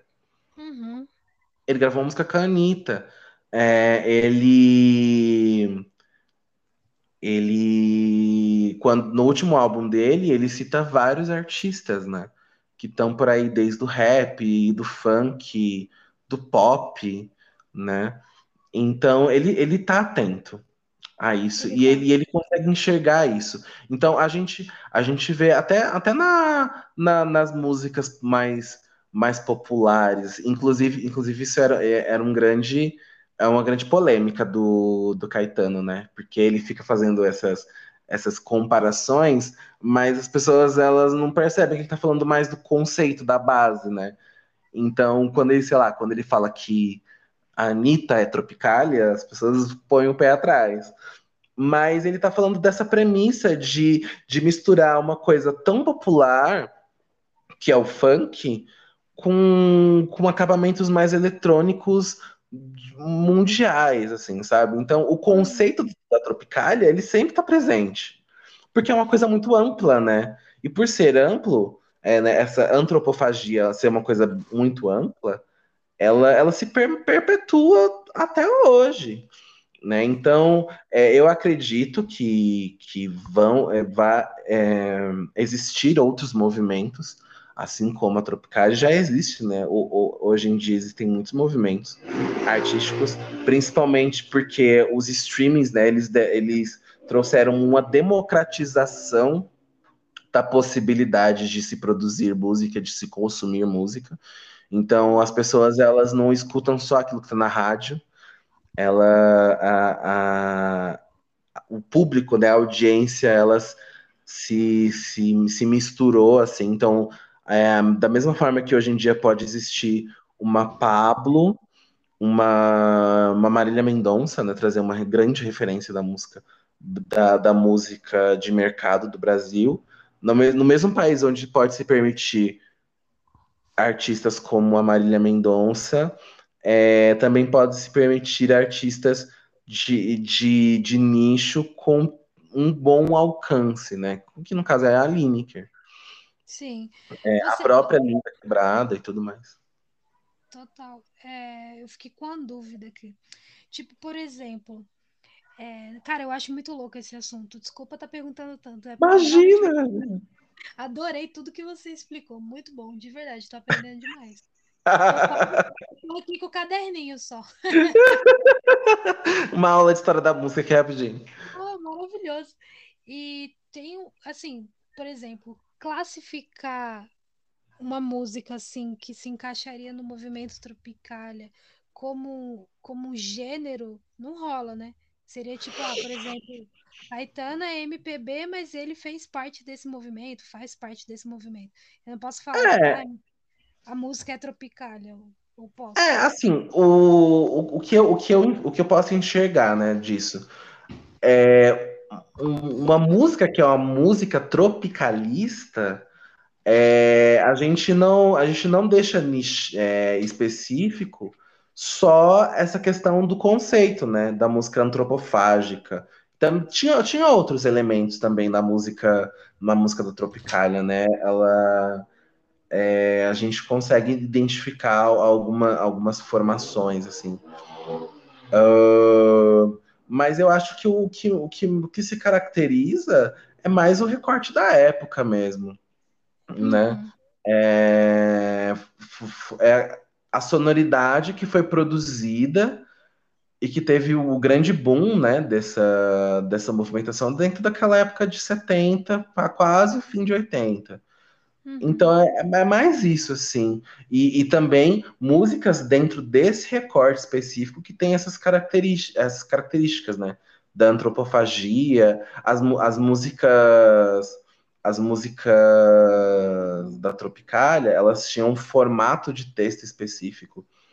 É, ah. um, exemplo, é, um, um, exemplo, um exemplo disso é a música, uma música dos Mutantes chamada Bate Macumba, que era, era uma música que ela tinha, dentro do, do, do, do, do formato de, de poesia dela, ela formava um símbolo. Nossa! É, ela formava meio que um, que um símbolo, assim. É... E aí e era muito comum dentro dessas músicas da Tropicália ter, ter essa questão de construção de texto mais. Como é que eu posso dizer? Com, com formato mesmo, sabe?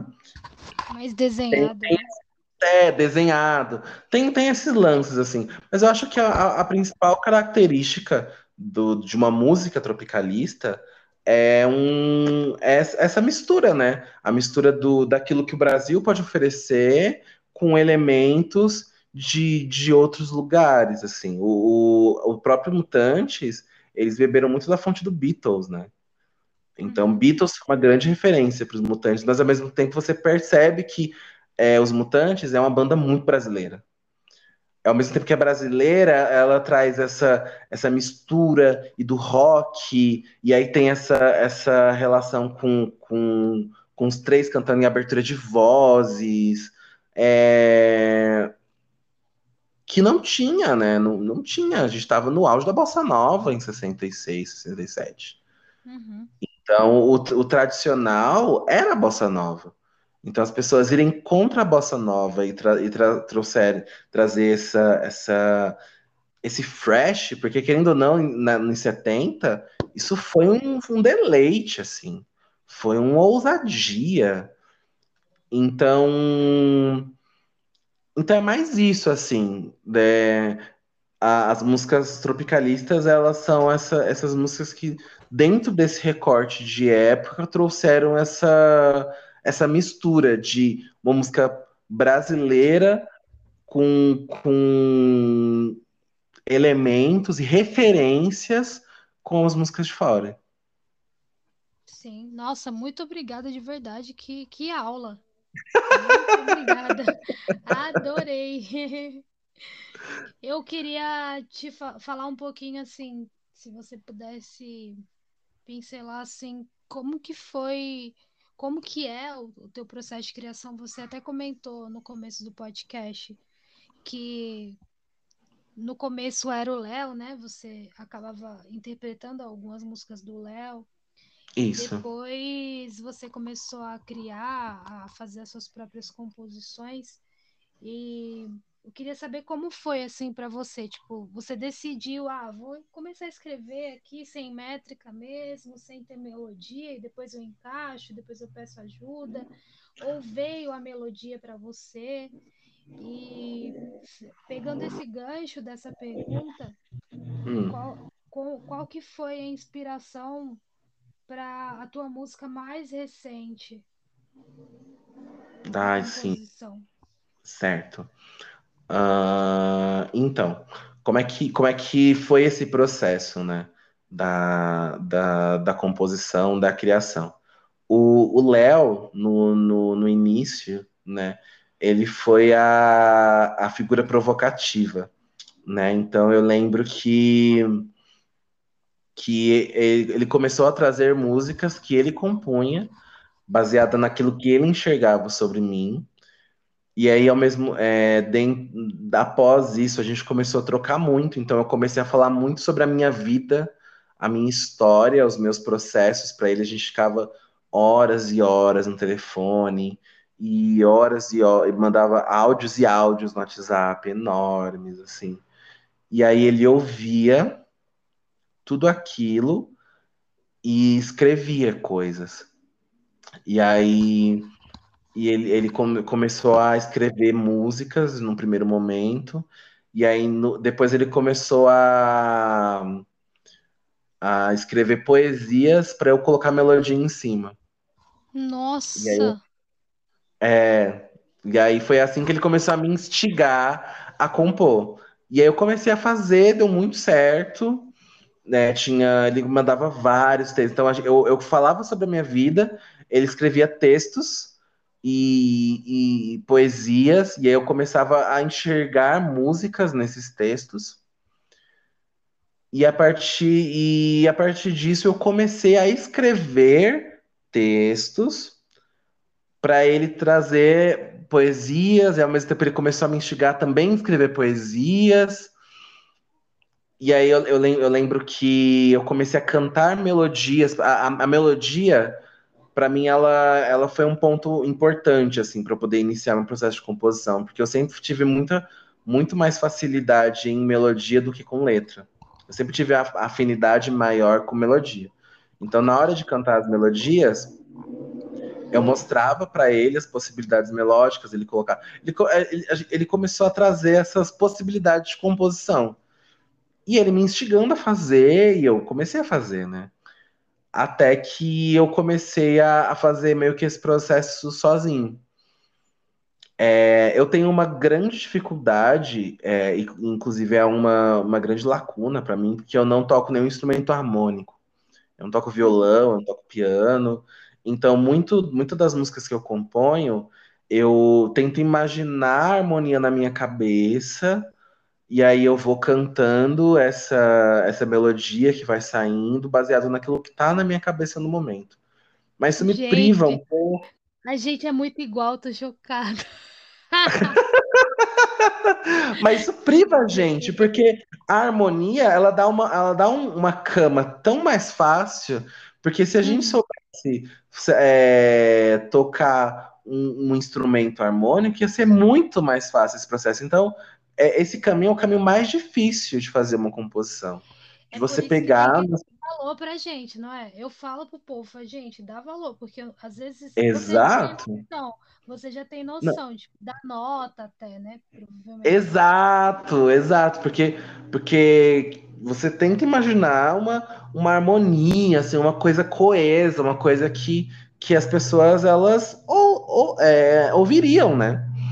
E aí foi esse caminho, e aí eu comecei a seguir esse caminho de de compor imaginando a letra, aí às vezes vem um trecho, algumas vezes vem a música inteira de uma vez, muitas vezes tem, tem músicas que, que eu demoro a 15 minutos para compor, mas tem outras que ficam tipo, seis meses. Eu já deixei fragmentos de música para lá. Nossa, quanta coisa que eu deixei escrito por aí que eu não, não peguei. Mas tá sem melodia? Tá sem melodia? Não, às, vezes, às vezes é só um refrão, às vezes é só um estrofe. Eu também tenho isso, nossa. Nossa, várias coisas. Não tem. É, fica. E aí, aí as músicas que eu tenho mais dificuldade em terminar são músicas que, que eu queria que elas fossem diferentes, mas na hora que eu vem na minha cabeça, eu só enxergo uma possibilidade. Mas possibilidade eu não gosto. Eu falo, hum, eu não gostei desse formato, mas aí eu não consigo pensar nada diferente novamente, por conta dessa questão da, da harmonia, né? Não ter uma referência harmônica dificulta muito o processo. E aí, fazendo ponte para a música mais recente, que é Apatia, essa música, é, em primeiro momento, veio da Eluna, mas ela era totalmente diferente do da, desse resultado final assim que a gente fez. É, mas essa, essa música ela veio no lugar, nesse mesmo lugar, de da Eluna ter um trecho de uma música que ela não terminou, que eu que ela gostaria de terminar, mas não consegue ver possibilidade, ela mandou para mim, para eu escrever, ter, tentar terminar a música que ela começou. Nossa, e vamos fazer isso, adorei isso. Nossa, eu passo o tempo todo, vamos fazer. E é vamos fazer. e tá bom. E dá bom, justamente porque é uma outra visão, né? E é justamente isso que a gente está procurando, é uma outra visão daquilo. É. E, e, ela fez isso comigo, eu, ela me mandou, eu escrevi, ela gostou, e aí no início é, essa música era meio que um rock, assim, ela tinha uma outra pegada. Ela tinha pegada mais rock, assim, mas isso antes da pandemia. E aí veio a pandemia, a gente não conseguiu gravar, a gente ficou com ela guardada por esse tempo, um, dois anos. E quando a gente surgiu uma possibilidade de gravar essa música, a, tanto eu quanto a Eluna, e olha que engraçado, isso foi muito indireto, assim, porque ela estava vivendo o processo dela na música e eu também estava vivendo o meu. Uhum. E na, na pandemia, a gente se encontrou muito no R&B, né, nessa sonoridade do sintetizador e de pegar muita referência com, com R&B. E quando a gente se encontrou de novo para poder ver essa música, a gente já enxergou uma terceira possibilidade. E aí essa essa formação assim, a, a música ela surgiu do jeito que ela existe, porque a Luna fez uma terceira versão da música. É, e aí nessa versão a gente tentou buscar a melodia a partir de uma referência harmônica do YouTube. Então a gente jogou lá é, R&B, beat no YouTube. E aí ela começou a ver uma, começou a ver uma possibilidade e a gente começou a cantar em cima daquela, daquela referência do sample, né? E aí saiu o, o R&B daquele jeito. E aí a gente mostrou é, para a produtora, para a Arielle. E, e, assim, a Arielle, ela, ela, quando a gente mostrou esse formato, ela estava em casa. Então, nossa, foi muito fácil. Muito, muito fácil. Essa, essa troca de ideia entre é, o meu pensamento da Luna com a, com a produção, assim, com a Arielle.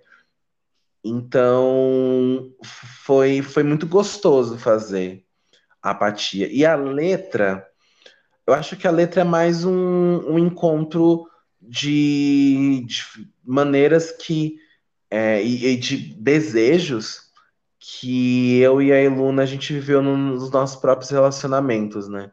De repente, Uhum. alguma atitude que a gente queria falar ou queria ter naquele momento, é, mas a gente precisou olhar de fora, entender que aquilo de fato era um problema e, e falar na arte a partir disso, né? Acho que a letra, ela.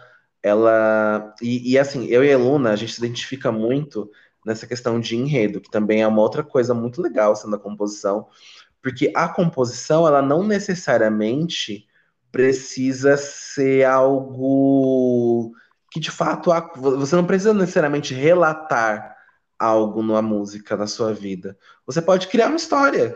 Você pode imaginar um, um, sei lá, um, um roteiro de filme de sessão da tarde, qualquer coisa.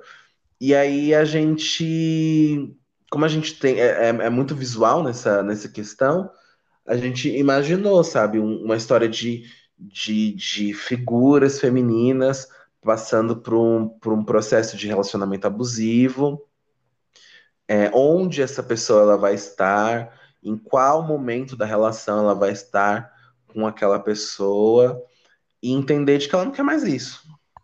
Nossa, vocês são muito criativos, adorei, gente. Maravilhoso. É, esse clipe aqui do. Aliás, quando você faz clipe, por exemplo, é muito caro, porque eu preciso de umas indicações aí. Depois você me manda. Ai, claro.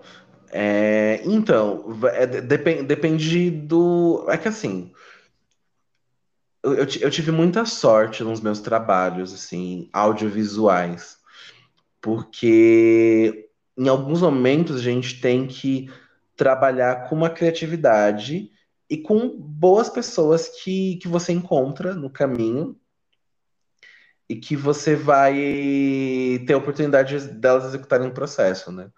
Uhum. Então, eu, os, os meus trabalhos audiovisuais, eles foram muito na questão do boca a boca, assim, de olha, me ajuda, olha, vamos, vamos fazer uma parceria aqui, ó, tem uma música, você tem um portfólio, lá, lá. É, então, no geral, nenhum dos meus clipes foram muito caros, Uhum.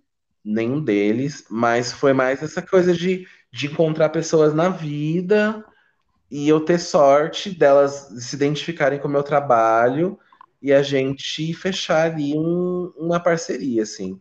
Mas. Oi? Coisa linda, networking, né? Network, não, foi total networking. Eu lembro que o clipe de Bicho de Mil Faces é, eu fiz por, por, por um projeto da, da ETEC Roberto Marinho, que lá eles têm, a, lá eles têm um curso de audiovisual, e uma das matérias do curso é você produzir um clipe. E aí eles precisam de artistas que tenham músicas gravadas para eles produzirem clipe. Nossa, me E aí- indica. Ai, com certeza, eu tenho contato com os professores até hoje. Eu tenho umas oito músicas sem clipe. Nossa. e aí eles fazem isso, ó. Ó, nós precisamos de artistas para poder produzir um trabalho audiovisual com fins acadêmicos e você precisa de um trabalho audiovisual desenvolvido. Então vamos fazer essa ponte. E aí eu, legal. eu- é, então eu fui indi- é, meu trabalho foi indicado também, né?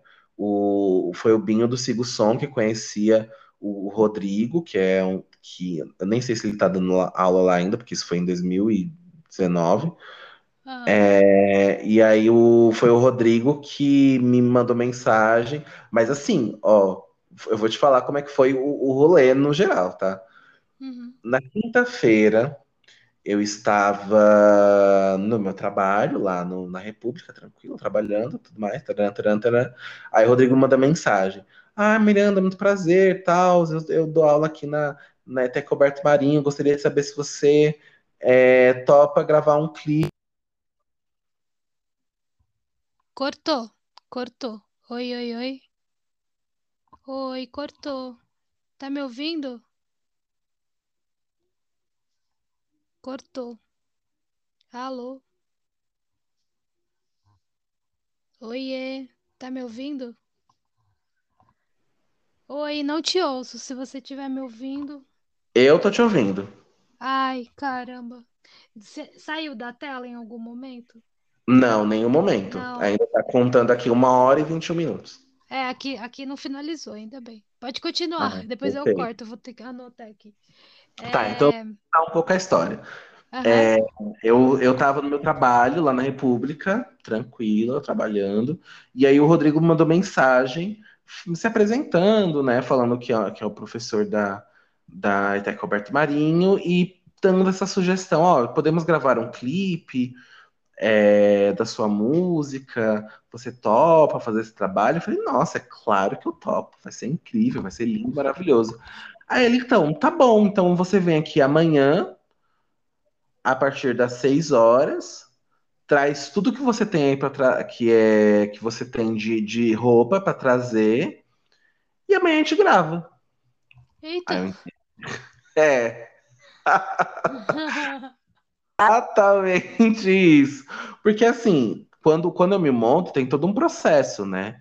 Tem a depilação, e aí tem o, o- a hidratação do cabelo, né? Tem, tem, tem todo um babado. Aham. E aí, isso, isso- essa mensagem eu recebi na quinta-feira, às 6 horas da tarde. Nossa, eu lembro que eu voltei e eu, nossa, eu fui dormir muito tarde, porque eu fiz todo esse rolê. E aí eu lembro que no dia seguinte eu ainda fui, foi na sexta, eu ainda fui pro, pro trabalho, eu, eu trabalhei de manhã nesse dia. Ele pediu, porque assim, a, as minhas, ele pediu referências visuais, né? E aí eu mandei o meu ensaio fotográfico do, do clipe de bicho de- do, do single de Bicho de Mil Faces. E eu fiz um ensaio fotográfico que fazia uma relação do, do espelho, né? Que fazia uma, uma relação do, do meu rosto projetado num espelho. E aí todas as fotos que eu fiz naquele dia da, do clipe foram teve essa questão. Então ele pediu para eu levar o espelho. Nossa. E até que Roberto Marinho fica na Berrine. Eu trabalhava na República e eu moro no Pimentas, em Guarulhos. Mano do céu, que rolê. Então eu lembro que eu acordei cedo.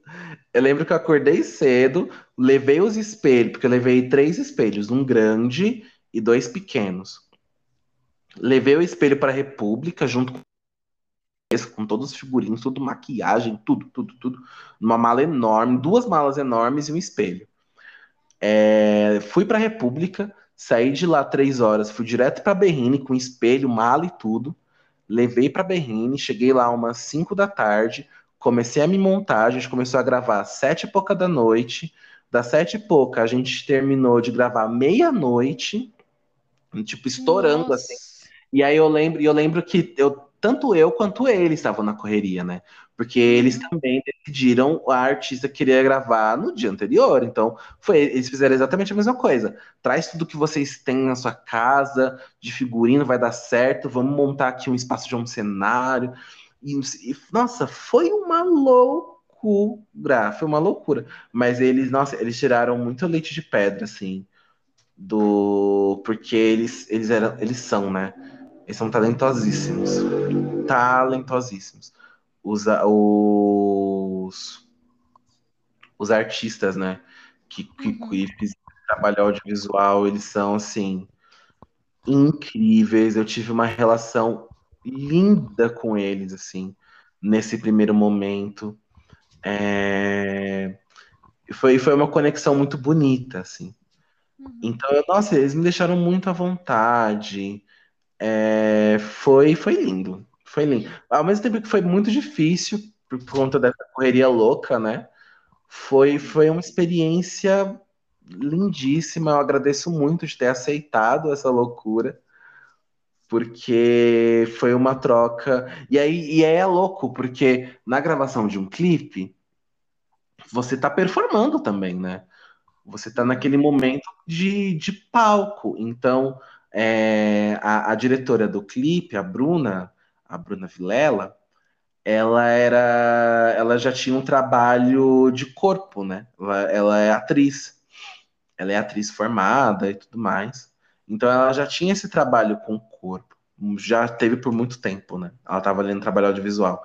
Então quando ela estava dirigindo as minhas cenas, ela, ela dava para sentir que ela estava tentando trazer de uma forma lúdica o, o, meu melhor ali naquele momento. Então ela falou das caras e bocas, falou dos trejeitos que eu deveria fazer, as, a, a, os trejeitos que eu deveria atuar naquele momento, o que eu deveria sentir. Aí ela, olha, o, esse frame aqui ficou legal, tenta, fa, faz de novo esse lance, porque eu, eu fazia as coisas meio que espontâneas, e, elas, e eles pegavam um, uns takes assim de, das coisas que eles mais gostavam e pediram para eu repetir mais uma vez.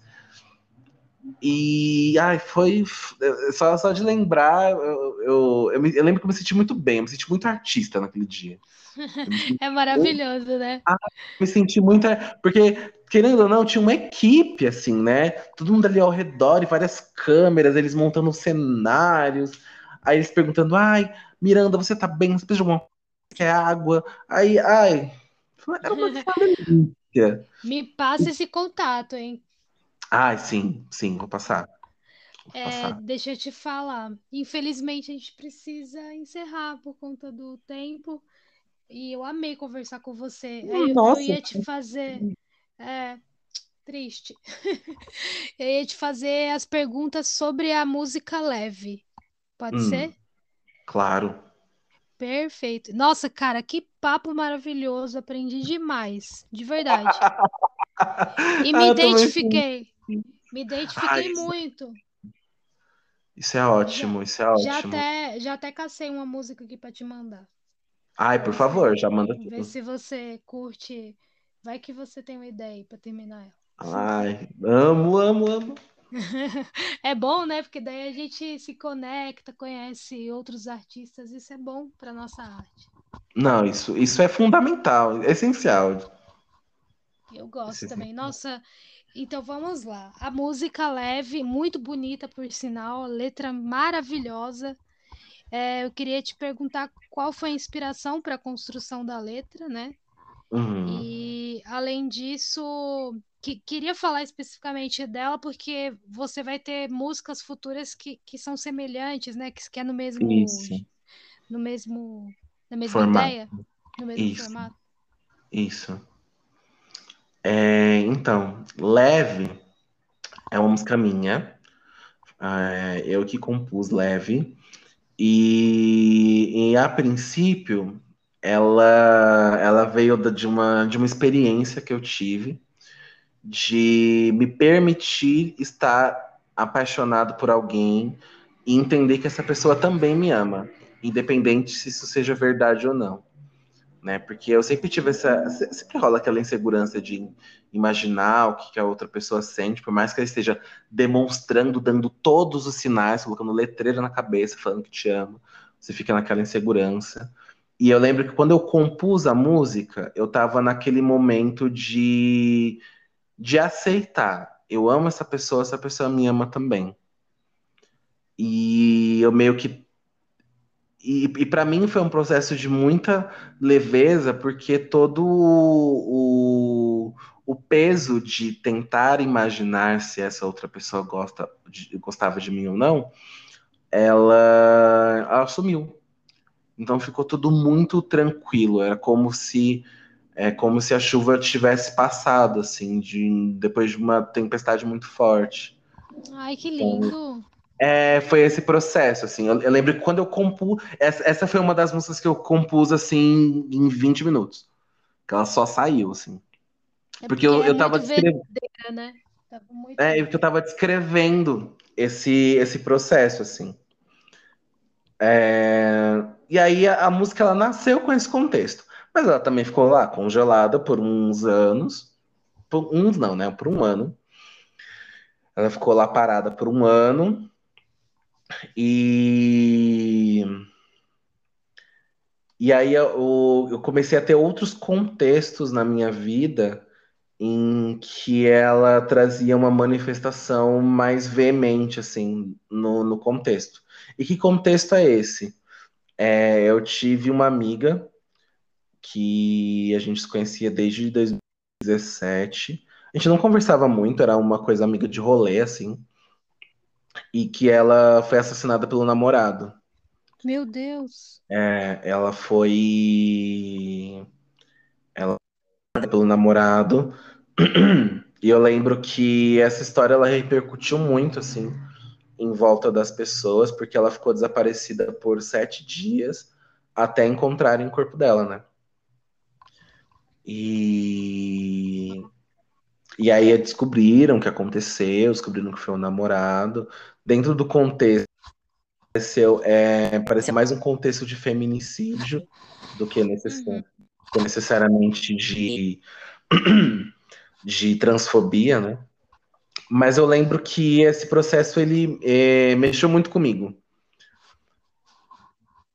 Porque o corpo né, de, uma, de uma pessoa trans ela tende a ser mal interpretado, né? É muito difícil uma, o corpo de uma pessoa trans ela viver um, rela um relacionamento por conta dessas questões da sociedade.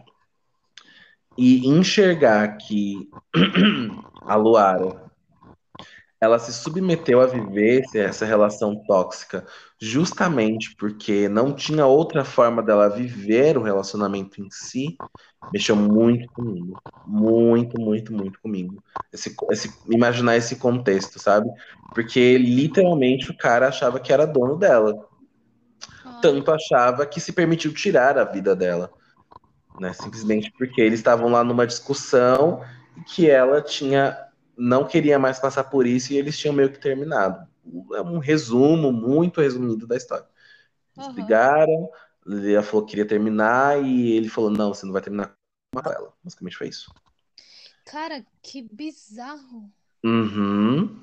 Nossa, e... tô chocada. É, e essa, e, essa, e essa construção violenta não era, não era novidade, assim, né? A, a relação meio que construiu nesse lugar. E aí e a, e a grande pergunta, assim, por que ela se submeteu a viver esse processo? É justamente por conta disso, porque as, que, que a, os, os corpos das mulheres trans, elas são muito invisibilizados nessa questão do afeto, né? Elas, elas sempre são associadas muito à questão do carnal uhum. e, e, na questão do é, sendo subserviente ao desejo masculino. Então, a, as mulheres trans elas, elas têm essa, essa, esse estigma, né? E, e, é, e, é, e é um estereótipo total de que uhum. elas estão ali para poder servir o, a necessidade masculina, né? Por conta dessa, dessa cultura da, da, das mulheres trans em situação de prostituição. Uh, e as pessoas elas não, não associam aquele corpo a um corpo em que a gente vai valorizar para amar, para dar um afeto, para viver um romance, por conta das referências que a gente tem na nossa vida, né? E aí eu lembro que isso mexeu muito comigo. É, bem difícil. Mexeu muito. E aí eu comecei a associar essa, essa música a esse momento eu comecei a associar essa música a esse momento. E quando eu tive a oportunidade de gravar a música e, consequentemente, gravar o clipe para essa música de leve, eu fiz uma homenagem para ela. E aí eu tentei usar essa música mais como uma ponte, uma ponte para poder trazer coisas boas, né, para esse processo tão difícil. Tentar de alguma forma é, resgatar um momento muito específico da, da, da minha arte, da minha carreira, em homenagem a ela. Mas e aí, quando eu comecei a fazer esse processo da, da composição e do arranjo da música, eu tentei imaginar muito uma sonoridade que ela se identificaria. Então, o, o, o contexto do clipe, a, a, as referências de um de uma figura mais de uma figura é, mais esotérica, assim, né? Wicca, bruxa, essa relação com a natureza. Eu tentei imaginar algo, algo que ela se identificaria, né? Então, eu mirei muito na Lana, Lana Del Rey, que era, uma, era um que é um artista que ela gostava muito. Tentava. Nossa.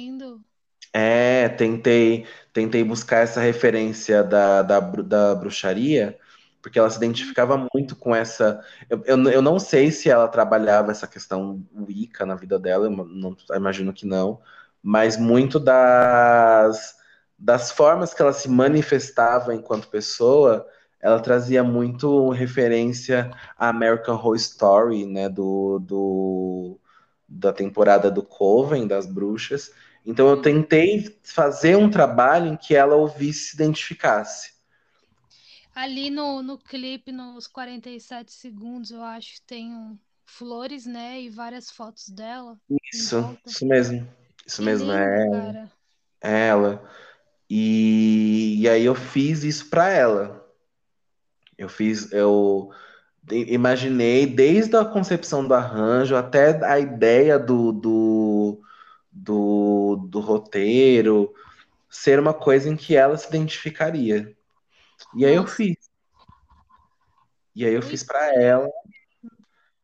E aí foi, foi esse, esse processo assim de imaginar algo que fosse para ela, que, que é, fosse levado a ela de alguma forma. Então é por isso que ela, ela- a, a música ela também tem uma pegada espiritual, ela tem um- uma sensação de, de, de tristeza, mas ao mesmo tempo de conformidade. É muito, é muito louco, porque eu, eu aqui estou explicando todo o contexto, mas as pessoas quando ouvem e não sabem de nenhum desse contexto, elas conseguem sentir. Eu já recebi muito feedback das pessoas falando, nossa, é porque essa música ela é triste, mas ao mesmo tempo que é triste, ela é confortável, ela traz um, um, um conforto. Então você fica naquela melancolia, mas é uma melancolia que, você se faz sentir bem de certa forma, mas ao mesmo forma é triste. E mesmo elas não sabendo de todo esse contexto, elas conseguem sentir isso. E é, e é mais o mais bonito dessa música.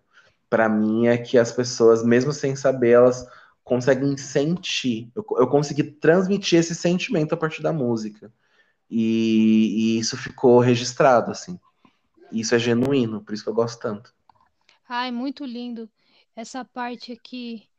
O tempo denso esvaiu e a calmaria assume um todo. Descobri Uhum. que estamos nesse mesmo lugar. Muito bonito, muito bonito. De verdade, essa letra, essa música tá incrível. É, e assim, com todo esse contexto que você trouxe, deixou ela assim bem, bem interessante assim para mim. To- todas as coisas que você vem falando no podcast têm me pegado de maneira particular, sabe? Individual, Ai, assim. hum. Então, olha, muito obrigada pela sua participação. É, sobre o produto musical, música, foi o foi o Natan Lopes, arroba natan.prod musical. Como que foi trabalhar com Ah, então. O Natan, o- eu conheci o Natan na ETEC também. Ele, ele trabalha lá. E a gente fez essa parceria de, de fazer a- as músicas. E é, e é muito. Porque assim, o Natan, ele aceitou me acolher, né? Acolher as minhas produções, porque ele acompanhava muitos meus shows. Ele, e ele, e ele sabia que o meu show ele tinha essa questão do, do, do tra- trabalhar os, os sentimentos, as sensações, né? Os meus shows ao vivo, eles são bem assim. E aí ele se identificou com isso, e com isso ele, ele que sugeriu fazer essa parceria dele gravar as minhas músicas. Então, ele não gravou só Leve, ele gravou Floresça, ele vai gravar a próxima música que vai sair, ele já gravou, né, inclusive, a próxima música que vai sair. Então, a gente fez essa essa ponte por iniciativa dele. E aí, quando a gente foi, foi gravar leve, eu apresentei para ele toda essa minha intenção, a gente. Ele meio que elaborou um processo de gravação que a gente já permitia que essa, que essa sensação, né? Essas sensações, elas fossem registradas. Então, o que a gente, o que a gente fazia? A gente ia lá, fazia todo técnico, tentava é, fazia limpa no arranjo, toda, toda a parte técnica da produção a gente fazia, mas na hora de gravar a gente sempre se preparava, então a gente se meditava, fazia um, um trabalho de respiração, fazia toda uma preparação antes uhum. e fazia uma meditação, acendia um incenso, fazia um, um, um processo meditativo mesmo. E aí, a partir desse estado, onde a gente criava-se, a gente fazia a gravação e a produção dos trabalhos. Então, o, o Natan ele foi fundamental porque ele teve essa sensibilidade de entender que, que o meu trabalho, ele, ele de alguma forma, é, transmitia essas sensações, as mesmas sensações que eu transmito no palco, né, fazendo os meus shows. Então ele ele foi fundamental também, né? Foi foi um encontro, foi um encontro que, que que, permitiu com que a, música saísse dessa forma e, e também como posso dizer, e também as, que as coisas andassem, né? Porque foi tudo muito orgânico. A gente chegou, a gente é, eu falei para ele toda, toda essa minha ideia, ele passou o processo, a gente executou, a música já estava pronta. Então, com ele foi, foi é, a presença dele não só nessa música como na minha vida artística assim é fundamental. Que lindo. Cara, eu queria muito te agradecer por sua participação e eu queria deixar aqui a nossa casa sempre aberta para você, porque Nossa, até para você, quando você for, for é, é, lançar o seu próximo seu próximo trabalho, para você vir aqui para falar do seu próximo trabalho. Nossa, eu vou amar trabalho. E mais me chama para eu não esquecer, porque olha, só por Deus da minha cabecinha. Assim, mas, sei, bora, bora. A gente anota e vem. Nossa, mas, com certeza. super, super, super convidada e e cara, eu queria muito te convidar, mas assim, fica a seu critério, que eu não quero te incomodar. Mas se você quisesse vir aqui para falar de história de música, de nossa, cara, você sabe muito. Não, eu vou adorar. Tipo, eu vou ah, adorar. Se quiser, olha, eu quero falar desse movimento, eu quero falar desse gênero, eu quero falar qualquer coisa sobre música, eu vou só te ouvir. Você vem a gente falar, o tema é esse, vamos falar disso.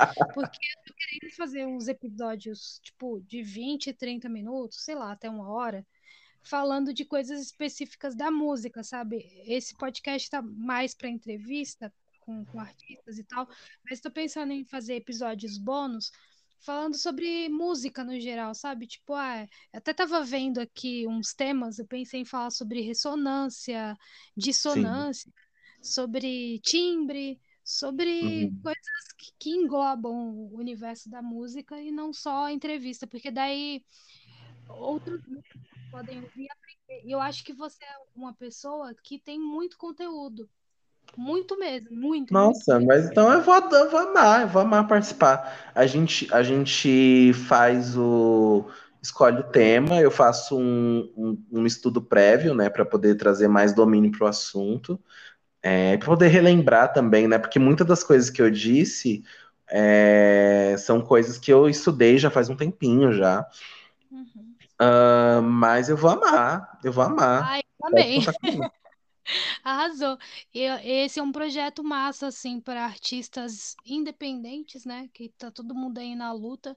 Eu acho que um ajudando o outro a crescer, a estudar, a entender melhor como funciona, né? Sim, sim. O mundo da, da música ajuda demais. E assim, eu percebo que as pessoas estão carentes de assim, sabe? Não, total, total. Prin- prin- Principalmente esses artistas que estão nesse processo de querer manifestar a arte, né? É porque Uhum. é, às vezes elas não percebem que existiram vários artistas que também passaram por vários processos e a gente tem acesso, a gente tem acervo, a gente tem formas de acessar esse conteúdo desses artistas em todos os lugares.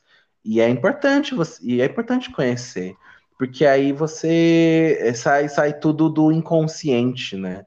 É importante você ter consciência de algumas coisas, porque essa consciência, não só da técnica ou da história, mas de outras coisas, de outras possibilidades, para você entender e se identificar com a melhor delas na É música. verdade. Verdade. E, mas é Muito importante você conhecer pelo menos va- alguns, algumas possibilidades para enxergar que essa é a possibilidade certa. Verdade. Ó, tô super à disposição aí, vê a sua agenda e me fala. Acho que março vai estar mais tranquilo, porque eu já agendei umas pessoas para esse mês para gravar. Aí, Uhum. quan- se você puder março, tô de. Março para mim, março para mim é uma boa data também. Ai, arrasou! Fiquei feliz. Então tá aí, tá na sua mão. O tema que você quiser, a gente vai conversando. Tá bom? Ai, perfeito. Muito Então vamos trocar essas obrigada. figurinhas. Vamos. Muito obrigada por sua colaboração aqui, por, por sua participação. De verdade, aprendi demais. Acho que, nossa, você não tem noção, assim, porque. Enfim, eu, eu, falo demais, tá? Eu tô tentando falar menos. Eu falo demais, eu falo, gente, o podcast é do convidado, deixa eu ficar quieto. E, e tipo, Não, mas eu eu, agradeço muito. E, e assim, quando eu, eu, eu- às vezes eu falo demais pra puxar o assunto com a pessoa, porque a pessoa não fala, sabe? E sim. aí, quando são pessoas que, tipo, falam assim tão bem, tem uma oratória tão incrível com- quanto a sua, eu, e o negócio anda e flui, aí eu Sim. fico, que, que coisa maravilhosa, cara, que legal, tô aprendendo pra caramba. Então, muito obrigada pelo teu podcast, porque me ensinou muita coisa, me, me deu um up, assim, sabe, um ânimo. Ai, que Aprendi incrível. demais. Então, muito Incrível. sucesso na sua carreira. A sua música é muito linda. Eu me inscrevi pelo, no seu canal pelo, pelo YouTube do podcast e já coloquei as notificações, ativei as notificações. Ai, amo, amo, amo. Ah, então, mas Jo, eu queria muito agradecer a oportunidade de falar um pouco sobre o meu trabalho e, consecutivamente, falar sobre mim, né? Sobre a minha vivência, a minha história. É, agradecer muito ao espaço, convidar as pessoas, né? Que quem quem tá aqui, quem quiser conhecer um pouco do meu trabalho, me procura nas redes sociais, é, tanto no Instagram quanto nas outras redes é a underline Miranda Cae, né? C-A-E, Miranda C-A-E. É, também pode ver as minhas músicas nas plataformas de streaming, Miranda Cae em todas elas. Ah, quem, quem quiser ver meus clipes também, os meus trabalhos audiovisuais, tá lá no meu canal do YouTube, Miranda Cae também é muito fácil de achar. É, lá também no YouTube tem, tem alguns shows que eu. E aí e aí eu sempre, eu sempre termino falando, né? Quem quiser saber a minha opinião constante sobre Big Brother, pode me seguir no Twitter, que lá eu só falo sobre Big Brother. Eu vou seguir agora, tá? É o mesmo nome? A underline Miranda Caê também. Ah, eu vou seguir agora. Eu nem uso isso direito, né? Que eu não sei usar. Eu até É, eu uns só, eu só uso, Alguém me ensina a usar isso, que eu não sei. Entrei ano, ano passado. é, eu só uso o Twitter pra falar de Big Brother. É impressionante. Eu só uso pra Gente, isso. eu, não- eu não tenho TV, né? Então eu vou seguir por lá. Falar assim, ah, eu vou. Mas é isso. Ai, o que que tu achou da Maria expulsa? Aquelas. Nossa, eu, eu, eu assim, eu achei é, co- coerente, porque foi uma agressão de fato. Assim, naquele momento Foi. já deu pra saber que foi uma agressão. Mas eu me E, e coloquei no lugar dela, sabia? não, Porque sim, eu, na raiva também, tinha atacado, nem tinha percebido na hora da raiva. não, e total. E eu acho que assim, se ela tivesse recebido algum, alguma advertência ou se tivessem alertado ela sobre a atitude anterior que ela teve com o Arthur, porque ela teve uma atitude parecida com o Arthur no, na semana passada, que ela foi grudar um, um, uma placa na testa dele e era de, de velcro, né? Mas ela foi com muita força, a cabeça dele foi até para trás, assim. Então aquilo foi uma agressão. É, já foi, já foi, foi a, a mesma situação que aconteceu com a Natália. E eu lembro que as pessoas também falaram muito para ela sair, porque foi agressão e tudo mais, mas meio que deixaram passar. E eu acho que se, se de repente ela tivesse sido advertida, fossem falar com ela, falar, olha, aquilo foi uma coisa de agressão, isso foi muito grave e tudo mais, eu acho que aquilo não teria acontecido. Mas eu acho que se por acaso tivesse rolado essa advertência, é, ia meio que influenciar as jogo, atitudes né? dela, né? Ia influenciar as atitudes dela. E, e, querendo ou não, ia, ia vir com informações daqui de fora, né? Porque querendo ou não, isso repercutiu muito. Cara.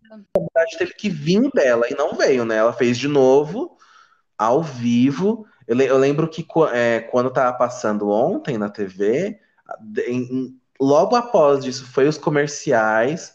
Depois disso, o, o Tadeu falou para ela na, no ao vivo que ela foi infeliz mas até então ia ficar muito por isso, assim. Mas só que a galera começou a, a pedir demais a saída dela e não teve jeito, assim. Gente, e assim, eu fiquei com pena porque provavelmente ela vai ser cancelada aqui fora. Eu não acompanho muito. E, uhum. cara, ela é tão talentosa, assim, gosto dela. Acho que ela merece, merecia tanto ali, sabe, tá para ela melhorar, para ela conseguir é, ter mais trabalhos, né? Que ela até falou que, tipo, tava sem trabalho o ano todo de 2021, foi bem complicado, e o Sim. Como um presente, então eu fiquei com pena mesmo dela. Não, total, né? Não, total. E, e, e, mas só que é isso, né? O lugar, é, ele, ele pode ser a possibilidade tanto para o bem quanto para o mal, né? Pro Projota foi para o mal. Né? Ele, ele, tinha, ele tinha uma imagem tão respeitada dentro do, da cena, é, e aí ele foi para esse lugar e as, foi péssimo para ele, né? Então é, um, é uma jogada. É, exato, é uma jogada tanto para o bem quanto para o mal. Então tem que saber, né? Tem que, tem que saber estar nesse lugar. Mas ela, ela, ela é ser humano, né? É, e a mídia aqui fora qualquer coisinha se torna muito alarde, né? Tipo, é Exato. Mas é, mas é uma cultura do próprio programa, né? Porque é, isso é uma das regras fundamentais do programa, né? Que eles não podem, não podem agredir. E, e, e, o público sabe isso. Então, a, part, a partir do momento que ela faz isso, é, eles esperam essa posição, né? Essa, essa, posição de justiça, essa coisa, olha, tá vendo o que ela fez, né? Foi o que falaram, falaram que teve outros participantes que foram expulsos por muito menos e Sério? nossa, é, teve, teve um lance, acho que o último caso de expulsão foi em 2019, que teve uma participante que empurrou a outra e foi um lance na brincadeira, as duas estavam bêbadas ela nem sentiu a, a outra, a, a, que foi empurrada nem sentiu, assim. Foi um gesto agressivo e ela foi expulsa. Ela foi expulsa. Nossa, cara. Então, e aí foi um momento assim, realmente de, de menos, é, mas rolou essa agressão. E aí, mas só que né, no, no caso da Maria foi pior, porque ela deu, deu para sentir que ela estava com a intenção de machucar. Mesmo ela não assumindo. Porque, de, porque na hora, na hora ela se arrependeu. Na, deu pra perceber que na hora ela se arrependeu, tentou disfarçar, não, caiu na minha mão, não sei o quê. Mas deu pra perceber que ela, ela forçou para baixo. Ela forçou. Eu acho que inconscientemente também, né? Talvez foi, não, foi na hora da raiva, total. Foi total na hora da raiva. Complicado. Amigo, uma ótima noite. Muito obrigada pelo eu que agradeço, eu que agradeço. Amei, amei demais essa conversa. Amei muito, de verdade. Ai, de verdade, eu também. Fiquei muito feliz. É, é muito bom encontrar pessoas que têm uma sintonia tão boa, que têm energia tão boa. muito obrigado. Obrigada, viu? Uma ótima noite. Beijinho. Pra você também, meu bem. Obrigada. Tchau, tchau. Tchau, tchau.